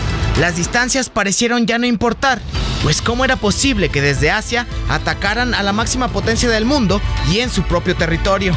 Hubo cuestionamientos sobre la religión, pues las naciones del Medio Oriente practicaban el Islam. Por ello, surgió la islamofobia, es decir, una antipatía u odio hacia este sector. Los refugiados crecieron tanto en Afganistán e Irán, donde ya nada fue igual. La migración forzada se dio al por mayor. Prácticamente sembró una inestabilidad en todo el Medio Oriente. Así, el atentado a las Torres Gemelas, un hecho que marcó un antes y después en la historia reciente. Iván Márquez, Heraldo Media Group. Pues así es, la geopolítica cambió. Entonces Estados Unidos era el país más poderoso. Vinieron invasiones a países como Irak, Afganistán. La distribución de drogas también se reordenó en el mundo. Afganistán, el principal proveedor de heroína a los Estados Unidos, dejó de serlo. México se convirtió lamentablemente como un gran proveedor. Desde Guerrero se distribuyeron grandes cantidades de goma de opio para la heroína y hoy pues Estados Unidos está debilitado como lo que fue la gran nación, el gran imperio. Es momento de ir a otros temas. Vámonos con Luis Ramírez, conductor de Mundo Inmobiliario y director general de Vive de las Rentas, para que nos platiques, mi querido, mi querido Luis, y yo te pregunto, ¿hay alguna relación de lo que está pasando en Europa, en el Reino Unido, la muerte de la reina Isabel y los bienes raíces? Querido Alex, como siempre, muy buenos días. Los bienes raíces inciden en la vida cotidiana, incluso en la monarquía. Ahora que ha fallecido la reina Isabel, por supuesto, está en el ojo del huracán. ¿De qué vive la monarquía? Todo el mundo se pregunta cuáles son los ingresos por los cuales tienen esta vida de lujo los monarcas. Y bueno, la respuesta es sí, por supuesto, hay una partida presupuestal muy pequeña, por cierto, es lo que menos les da respecto de los ingresos a la monarquía. Eh, pero realmente la monarquía tiene muchos años preparando eh, pues estos bienes inmuebles data desde 1200 y es que existen dos figuras. Una es el Crown Estate, que es un fideicomiso, sería el equivalente a un fideicomiso moderno, el cual tiene cientos de propiedades inmobiliarias que por supuesto se rentan y este Crown Estate pues es propietario de 18 mil hectáreas más o menos eh, de minas también. Al final todo tiene que ver con minas raíces, sea tierra, sea inmuebles, todos dejan eh, rentabilidad, rentas, por supuesto, la tierra, pues la agricultura o los animales, eh, por supuesto también las minas, todo lo que se extrae de estas. Pero la realidad, Alex, es que, bueno, pues cuando ahora se preguntan todos de qué vive la monarquía, esta figura que podríamos decir que está en desuso, al menos para este siglo, bueno, la, la autonomía de la monarquía se da gracias a los ingresos que tiene por los bienes raíces a través de este eh, Crown Estate o, por supuesto, también a través del de, eh, denominado también eh, de Ducado de Lancaster, que posee también todos sus castillos. el castillo de Buckingham, por supuesto, también pertenece al Crown Estate, pero ¿qué es el Crown Estate? Es también una figura equivalente al fideicomiso, estos fideicomisos que justamente administran las propiedades, administran los bienes inmuebles y que le generan, por supuesto, pues muy, buenas, muy buenos ingresos a la corona. Déjame decirte que en Londres, por ejemplo, la totalidad del famoso St. James Street y de la Regent Street de Londres es propiedad de la monarca, o bueno, de la fallecida monarca y, en general de la corona. Y lo, la figura esta de los Crown Estate, que equivale a lo que hoy conocemos como fideicomisos, que déjame decirte que data desde 1200, tiene cientos de inmuebles, sus nueve castillos, por supuesto, eh, además del castillo de Buckingham y, el famoso castillo escocés donde fallece la reina, bueno, pues todo esto también les genera ingresos porque estos activos inmobiliarios se vuelven museos, en fin. Pero, insisto, esto tiene más de 1200 años y la figura de Crown Estate, que es equivalente al fideicomiso, permite, permite que eh, justamente el monarca en turno sea el que detenta los las ganancias de este, de este pues de estos inmuebles. Solamente el año pasado se generaron casi 60 millones de dólares entre el Ducado, Bien. Caster y el Crown Estate. Todo esto lo vemos hoy en mi programa, 4 de la tarde, querido Alex. Ojalá que nos puedan escuchar aquí por la frecuencia. Ahí estaremos. En mis redes sociales como Luis Ramírez Mundo Inmobiliario. Gracias, Luis. Un abrazo. La noticia no descansa. Usted necesita estar bien informado también el fin de semana. Esto es Informativo El Heraldo Fin de Semana. Regresamos.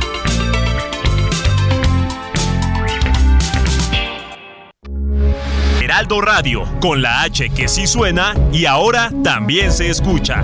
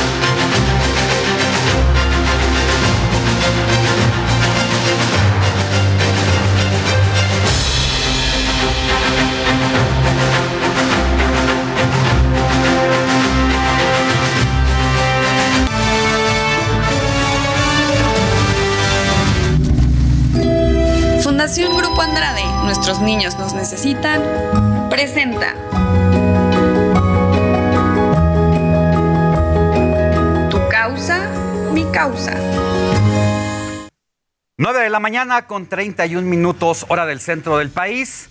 Estamos de regreso en el informativo de fin de semana. Le cuento que la Fundación de Grupo Andrade sigue con su trabajo a favor de la niñez mexicana. Veamos la siguiente historia. Fundación Grupo Andrade, nuestros niños nos necesitan, presenta. Tu causa, mi causa. En México, una de cada dos niñas, niños y adolescentes viven en estado de pobreza.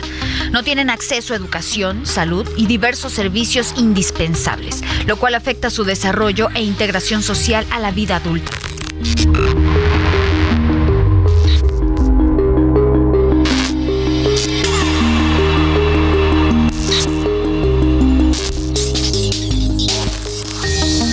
Fundación Grupo Andrade IAP encaró esta realidad con total convicción.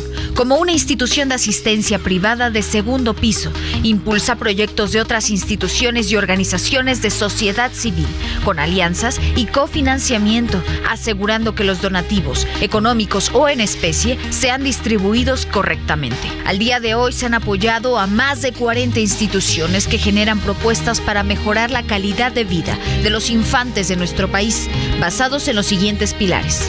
Salud, educación, alimentación, vivienda y juego. Se han ayudado a las niñas y niños en situación de vulnerabilidad social y educativa, abandono o con madres en prisión, pobreza extrema, maltrato físico, psicológico o sexual y discapacidad intelectual. A lo largo de estos seis años, nuevas familias fueron formadas, niñas y niños continúan su educación por un mejor mañana. Madres privadas de su libertad ahora pueden darle una oportunidad de éxito a sus hijas e hijos. Esto y mucho más es lo que nos motiva a que la infancia de México pueda seguir sonriendo y soñando. Pero no solo eso, también se han logrado integrar a más de 120 voluntarios que participan en diversos eventos como entrega de juguetes Reyes Magos, Convivencia Ford, Carrera Corporate Challenge, Posada FGA Quinta Carmelita IAP, Convivencia Recorcholis, Convivencia Cataplum. Día del Niño. Seguiremos formando lazos y colaboraciones que ayudan a dar esperanza a la población infantil y que impacte en su desarrollo. En Fundación Grupo Andrade nos mueve y compromete la esperanza a una vida digna.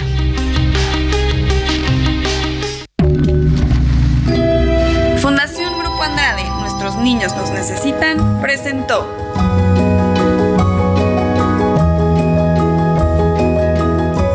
Tu causa, mi causa. Pues así la Fundación Grupo Andrade está enfocada en apoyar a la niñez mexicana. Y para conocer más detalles, doy la bienvenida aquí al estudio a la señora María Cristina Mieres Zimmerman, vicepresidenta de Desarrollo Cultural y Social de Grupo Andrade. Cristina, muy buenos días. Gracias Buenos por días, Alejandro. nosotros. Muchísimas gracias a ti por recibirnos. Y también doy la bienvenida a nuestra compañera y vocera de la Fundación, Paulina Guidman. Buenos días, Pau, ¿cómo estás? Muy bien, muy contenta de estar con ustedes y que nos reciban, ¿verdad, Cris? Porque hay muchas cosas que platicar sobre tu causa, mi causa y la Fundación Grupo Andrade y por eso pues vamos a platicar un poco para que Cristina nos cuente también, por ejemplo, por qué crear Fundación Grupo Andrade. Exacto, mira, yo creo que a todos nos, ha- nos han enseñado a ayudar al prójimo, ¿no? Sí. Y aparte de ser un valor, ayudar es, es como una gran responsabilidad dar a los demás un poco de lo que nos ha regalado la vida, ¿no, Paulina? Totalmente de acuerdo contigo. Es- hay que hacerlo por convicción. Yo creo que hay que hacerlo por convicción, no por obligación. Sí, estar como agradecido de todo lo que hemos recibido y qué padre que pues se pueda hacer a través de una fundación que nos ayuda tanto como, como a tener ya las causas, ¿no, Cris? Y poderle dar a la gente todo lo que ya tenemos. Y la verdad es que hace seis años que fue cuando fundamos la, la- la fundación, en el grupo, eh, sentimos esa necesidad de dar un poco más a nuestro país, de dar un poco más a la gente, y qué mejor que hacerlo con, pues ayudando a los niños, ¿no? Que es el futuro de nuestro país. Pues yo siento que fue una visión ahí de lo que se veía venir, una situación complicada, la que está eh, viviendo la sociedad infantil, y que por eso es el objetivo principal de esta fundación. Y que por eso estaría padrísimo como contarles también por qué el motivo principal es ayudar a los niños. Exacto, pues es el futuro, ¿no? Del país y del mundo.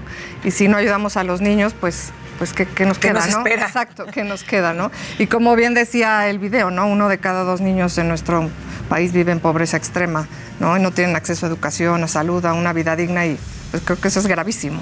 Porque además de adultos, pues imagínate lo que sucede, como dice Cristina, ¿no? O sea, si esto no, los- no lo corregimos ahorita y no los ayudamos desde ahorita, pues lo que viene para ellos no es nada alentador. Ahora, ¿qué es lo que hace específicamente la fundación de Grupo Andrade? Fundación Grupo Andrade es una fundación de segundo piso. Eso quiere decir que ayuda a instituciones y fundaciones que ya existen, ¿no? que ya están establecidas, que ya tienen un objetivo, etcétera.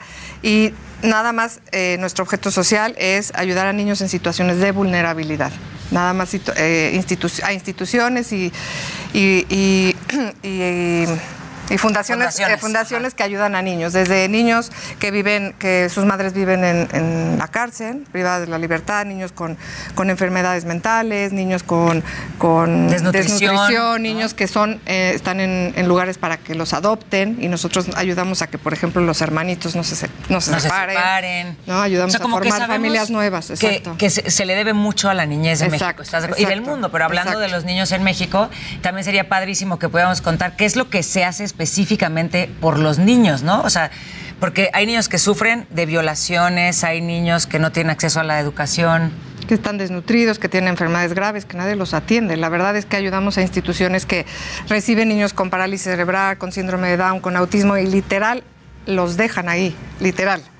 Pues entiende también, ¿no? Porque no hay, no hay, no hay dinero para atenderlos, los papás no saben qué hacer y ahí es donde entramos nosotros a ayudar a esas Y instituciones. aquí es donde entonces entra la fundación y lo más importante es las historias y los, los impactos positivos que tiene para... Mira, yo siempre he dicho, y, y es la comunicación que yo, yo tengo con nuestros colaboradores, que la verdad impulso muchísimo a todos los colaboradores del grupo a ayudar, que nosotros obtenemos más de, de, de ellos que ellos de nosotros, ¿me explico? O sea, siempre hay que estar como sensible, ayudar. Aprendes Exacto, mucho, aprendes mucho muchísimo, aprendes muchísimo, sí. Y hay muchos logros que ha tenido también la Fundación. Cuéntanos un poquito también de, eh, de estos logros que han habido. Apoyamos a una institución que, que apoya a los niños que viven en el basurero. Entonces nuestro apoyo fue dar unas camionetas, ¿no?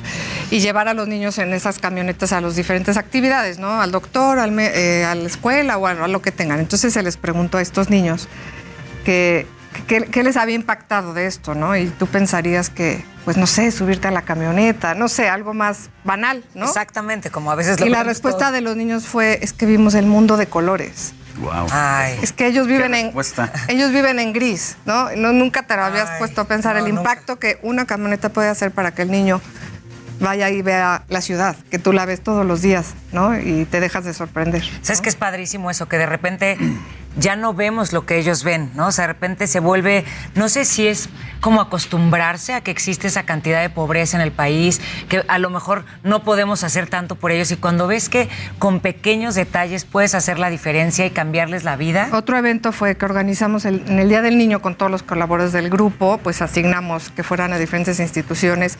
Y de verdad no creas que eran eventos así, ¿no? Simplemente darles atención, llevarles un dulce, hacer juegos, ponerles, ¿no? Eh, actividades y los Sí. niños son súper agradecidos. Ver esa sonrisa, ese brillo en los ojos, de verdad es que es invaluable.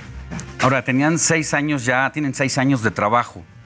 Eh, vino la pandemia. ¿Cómo impacta?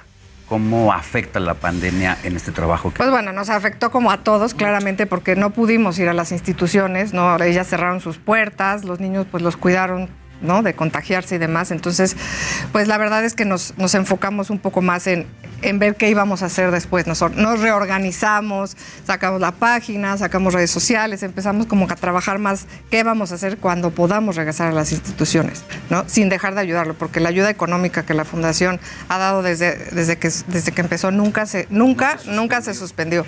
Eso sí, pues es... Sí, es solo se frenó el tiempo de estar con eso ellos. sí lo quiero mencionar porque en realidad sí es parte importante de- del grupo La Fundación, ¿no? No es que dejemos de, de apoyar económicamente.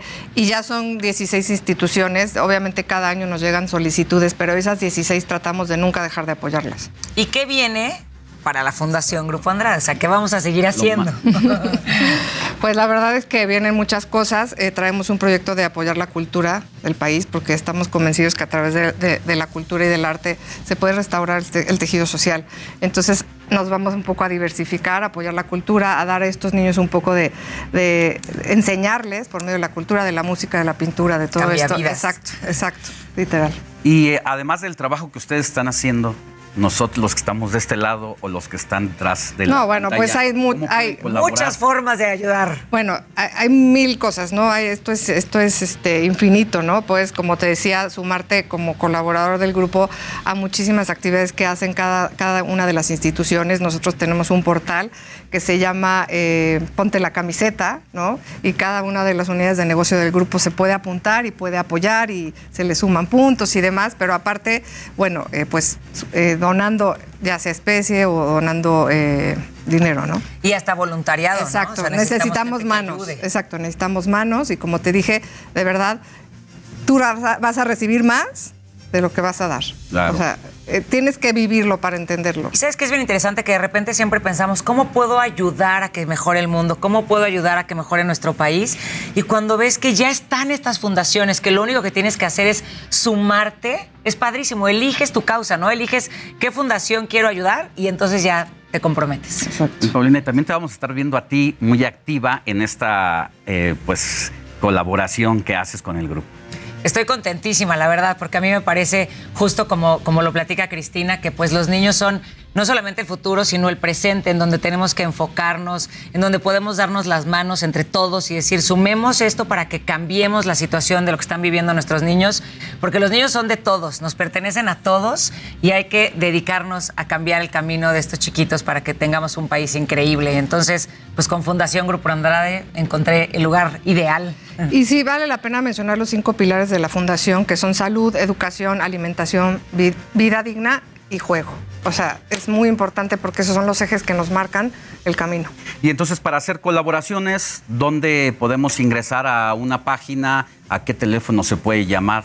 Digo, aquí Wow. les vamos a poner las redes, pero es Fundación Grupo Andrade.org.mx y también en todas las, eh, las redes sociales que es Fundación Grupo Andrade. Ahí nos pueden encontrar, seguirnos y estaremos pendientes, obviamente, de sus preguntas. Si tienen cualquier duda, se las vamos a contestar para que sepan que todo lo que donan va a llegar al lugar al que se les está prometiendo. Exacto, exacto. Todo es transparente y también quiero mencionar que estamos eh, en proceso de, de empezar como eh, esta unión con diferentes instituciones o diferentes personas que quieran ayudar, ¿no? Donación de sillas de rueda, doctores que quieran prestar sus servicios, ¿eh? ¿no? Una revisión médica a los niños, etcétera, y estamos abiertos y con los brazos abiertos. Y mientras yo voy a estar viniendo aquí, si me invitas, Alex, todos los fines Oye. de semana y vamos a tener unas cápsulas para poder entrevistar a todas las personas que forman parte de Fundación Grupo Andrade para que sigan viendo todo lo que se hace por estos niños. Pues va a ser un honor tenerte aquí, mi querida Pau, y tener los resultados del trabajo que realiza eh, Grupo Andrade y sobre todo ver esas historias de éxito que al final pues es el objetivo, ¿no? Así es.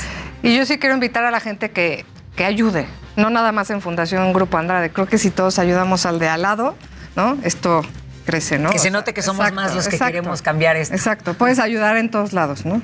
Y entren, Fundación Grupo Andrade, ahí van a encontrar, como dice bien Cristina, varias, varias instituciones en las que van a poder elegir cuál quieren apoyar y nosotros vamos a estarlos acompañando en todo el proceso. Pues, Gracias. Muchas gracias. Ha sido un honor que vengan a hacer esta presentación aquí al informativo de fin de semana. Muchas Cristina gracias. Mieres, Muchas gracias. Paulina Greenham, que tengan buen día. Gracias. Gracias. Gracias. Y gracias. ayuden, ayuden. Exacto, exacto, ayuden. Y bueno, vamos a seguir con más información. Mire, la agencia, la Agencia Internacional de Energía Nuestros niños nos necesitan, presentó.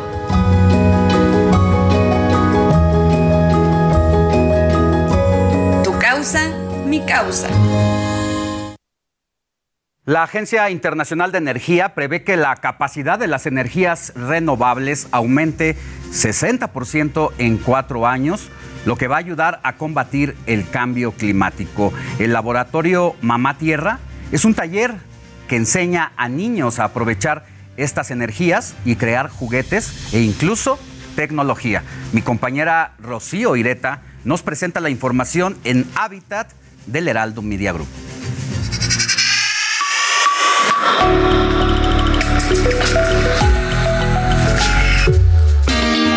Las energías renovables son un tipo de energías derivadas de fuentes naturales por ejemplo, la luz solar y el viento. Acompáñame a aprender de ellas de una forma muy peculiar.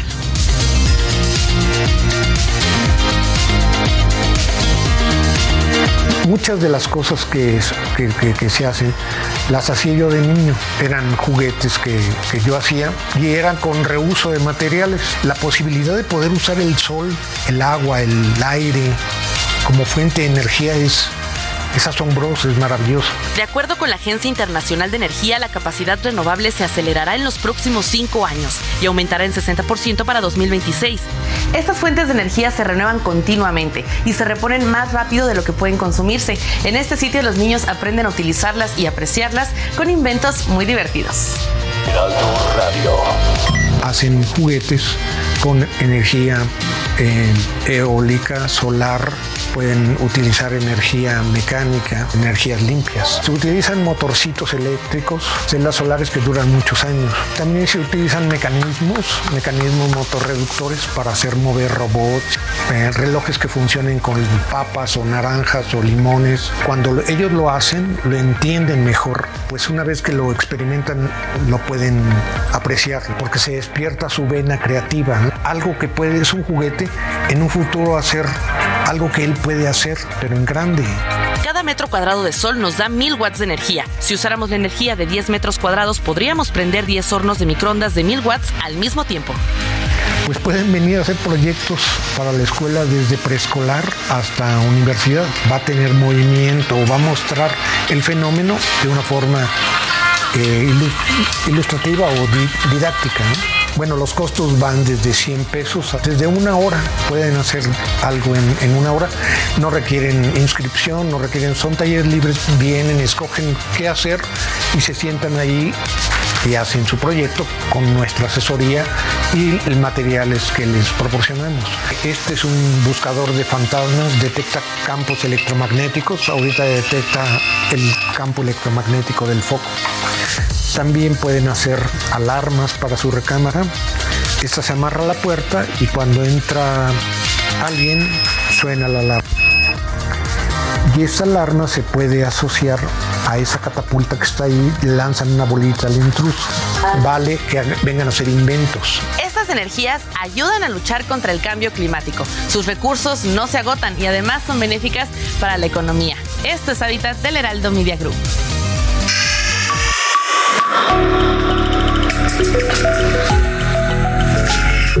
Ahora vamos a las calles de la Ciudad de México porque mañana inician las pruebas del trolebús elevado en Iztapalapa. Buenos días, Javier Ruiz, ¿cómo estás?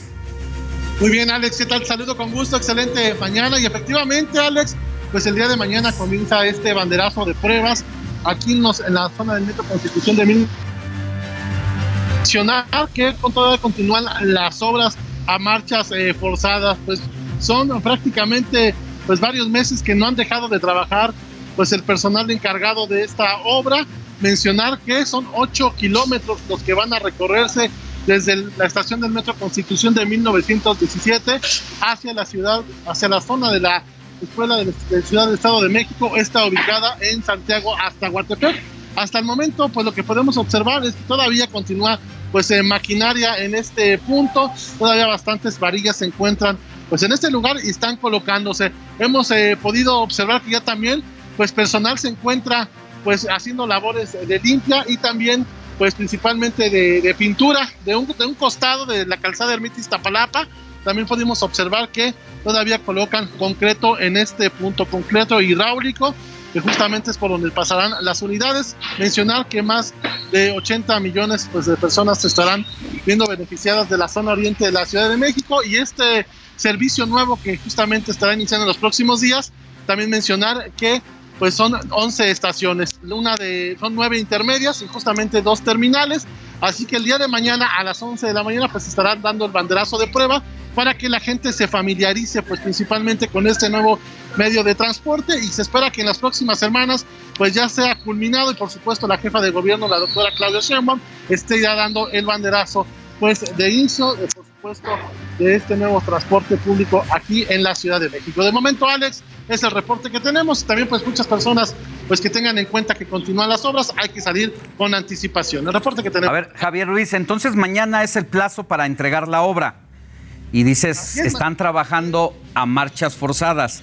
La pregunta es, ¿realmente está en condiciones de ser aperturada mañana? Lo que mencionaba la jefa de gobierno, la doctora Claudia Sheinbaum, que van a realizarse ya las pruebas en algunas estaciones. Esto consiste en las nueve intermedias. Sin embargo, en esta que nos encontramos en lo que es Constitución de 1917, pues esta obviamente no, no está en condiciones, incluso no se ha colocado ni siquiera el concreto en la parte de, de arriba, donde van a pasar los trolebuses y por supuesto pues no va a estar tampoco en condiciones para el día de mañana para poder realizar las obras. Lo que sí les puedo mencionar que ya hay algunas terminadas, que es donde se van a realizar estas eh, pruebas y justamente pues de manera gratuita. También lo que no se ha dado a conocer, lo estarán pues, posiblemente informando mañana, es cuánto va a ser el precio del, de cada pasaje. Sin embargo, aquí al menos en esta no se va a poder, sin embargo, pues sí mencionar que en el resto, pues sí ya podrán hacer poco a poco las pruebas. Bien. Espera que al menos sean dos o tres semanas más cuando pues, eh, concluyan pues prácticamente estas obras, que muchas todavía pues están inconclusas. De momento, Alex. Gracias, Javier. Estamos atentos, hasta luego. Buena tarde. Un día más bien. Buen día. Pues aguas con las obras porque no tenemos buenas experiencias en la Ciudad de México cuando se, entregan sin estar concluidas todavía. Vámonos a un resumen final de lo que se vive este sábado en el Reino Unido. El rey Carlos III afirmó durante su proclamación oficial por el Consejo de Ascensión del Palacio de St. James, eh, allá en Londres, que seguirá el ejemplo de su madre. Se me ha conferido una tarea I now dedicate what remains to me a la cual voy a dedicar el resto de mi vida. pray for the guidance and help of Almighty God. Por eso ruego por la ayuda y por la guía de Dios Todopoderoso. Y dentro de la ceremonia, miembros del Consejo firmaron el documento de proclamación. Mientras tanto, diversos cañones dispararon en honor al nuevo rey de manera simultánea desde el puente de Londres, el castillo de Edimburgo. También se dio a conocer que el nuevo rey mantendrá audiencias con varios líderes religiosos y políticos del Reino Unido. Y para irnos, se cantó el Dios salve al rey.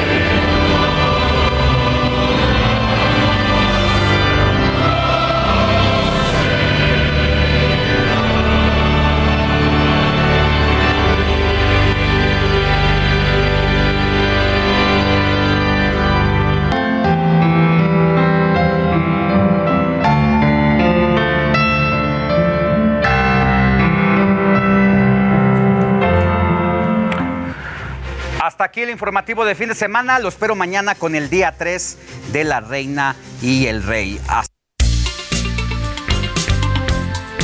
Heraldo Media Group presentó Alejandro Sánchez y el informativo Heraldo fin de semana.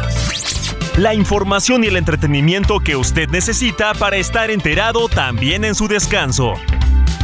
Por el Heraldo Radio, con la H que sí suena y ahora también se escucha.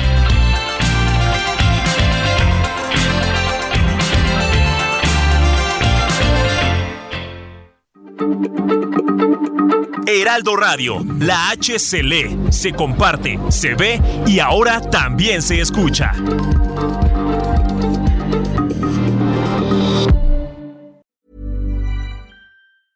Planning for your next trip? Elevate your travel style with Quince. Quince has all the jet setting essentials you'll want for your next getaway, like European linen, premium luggage options, buttery soft Italian leather bags, and so much more. And is all priced at 50 to 80% less than similar brands. Plus, Quince only works with factories that use safe and ethical manufacturing practices. Pack your bags with high-quality essentials you'll be wearing for vacations to come with Quince. Go to quince.com/pack for free shipping and 365-day returns.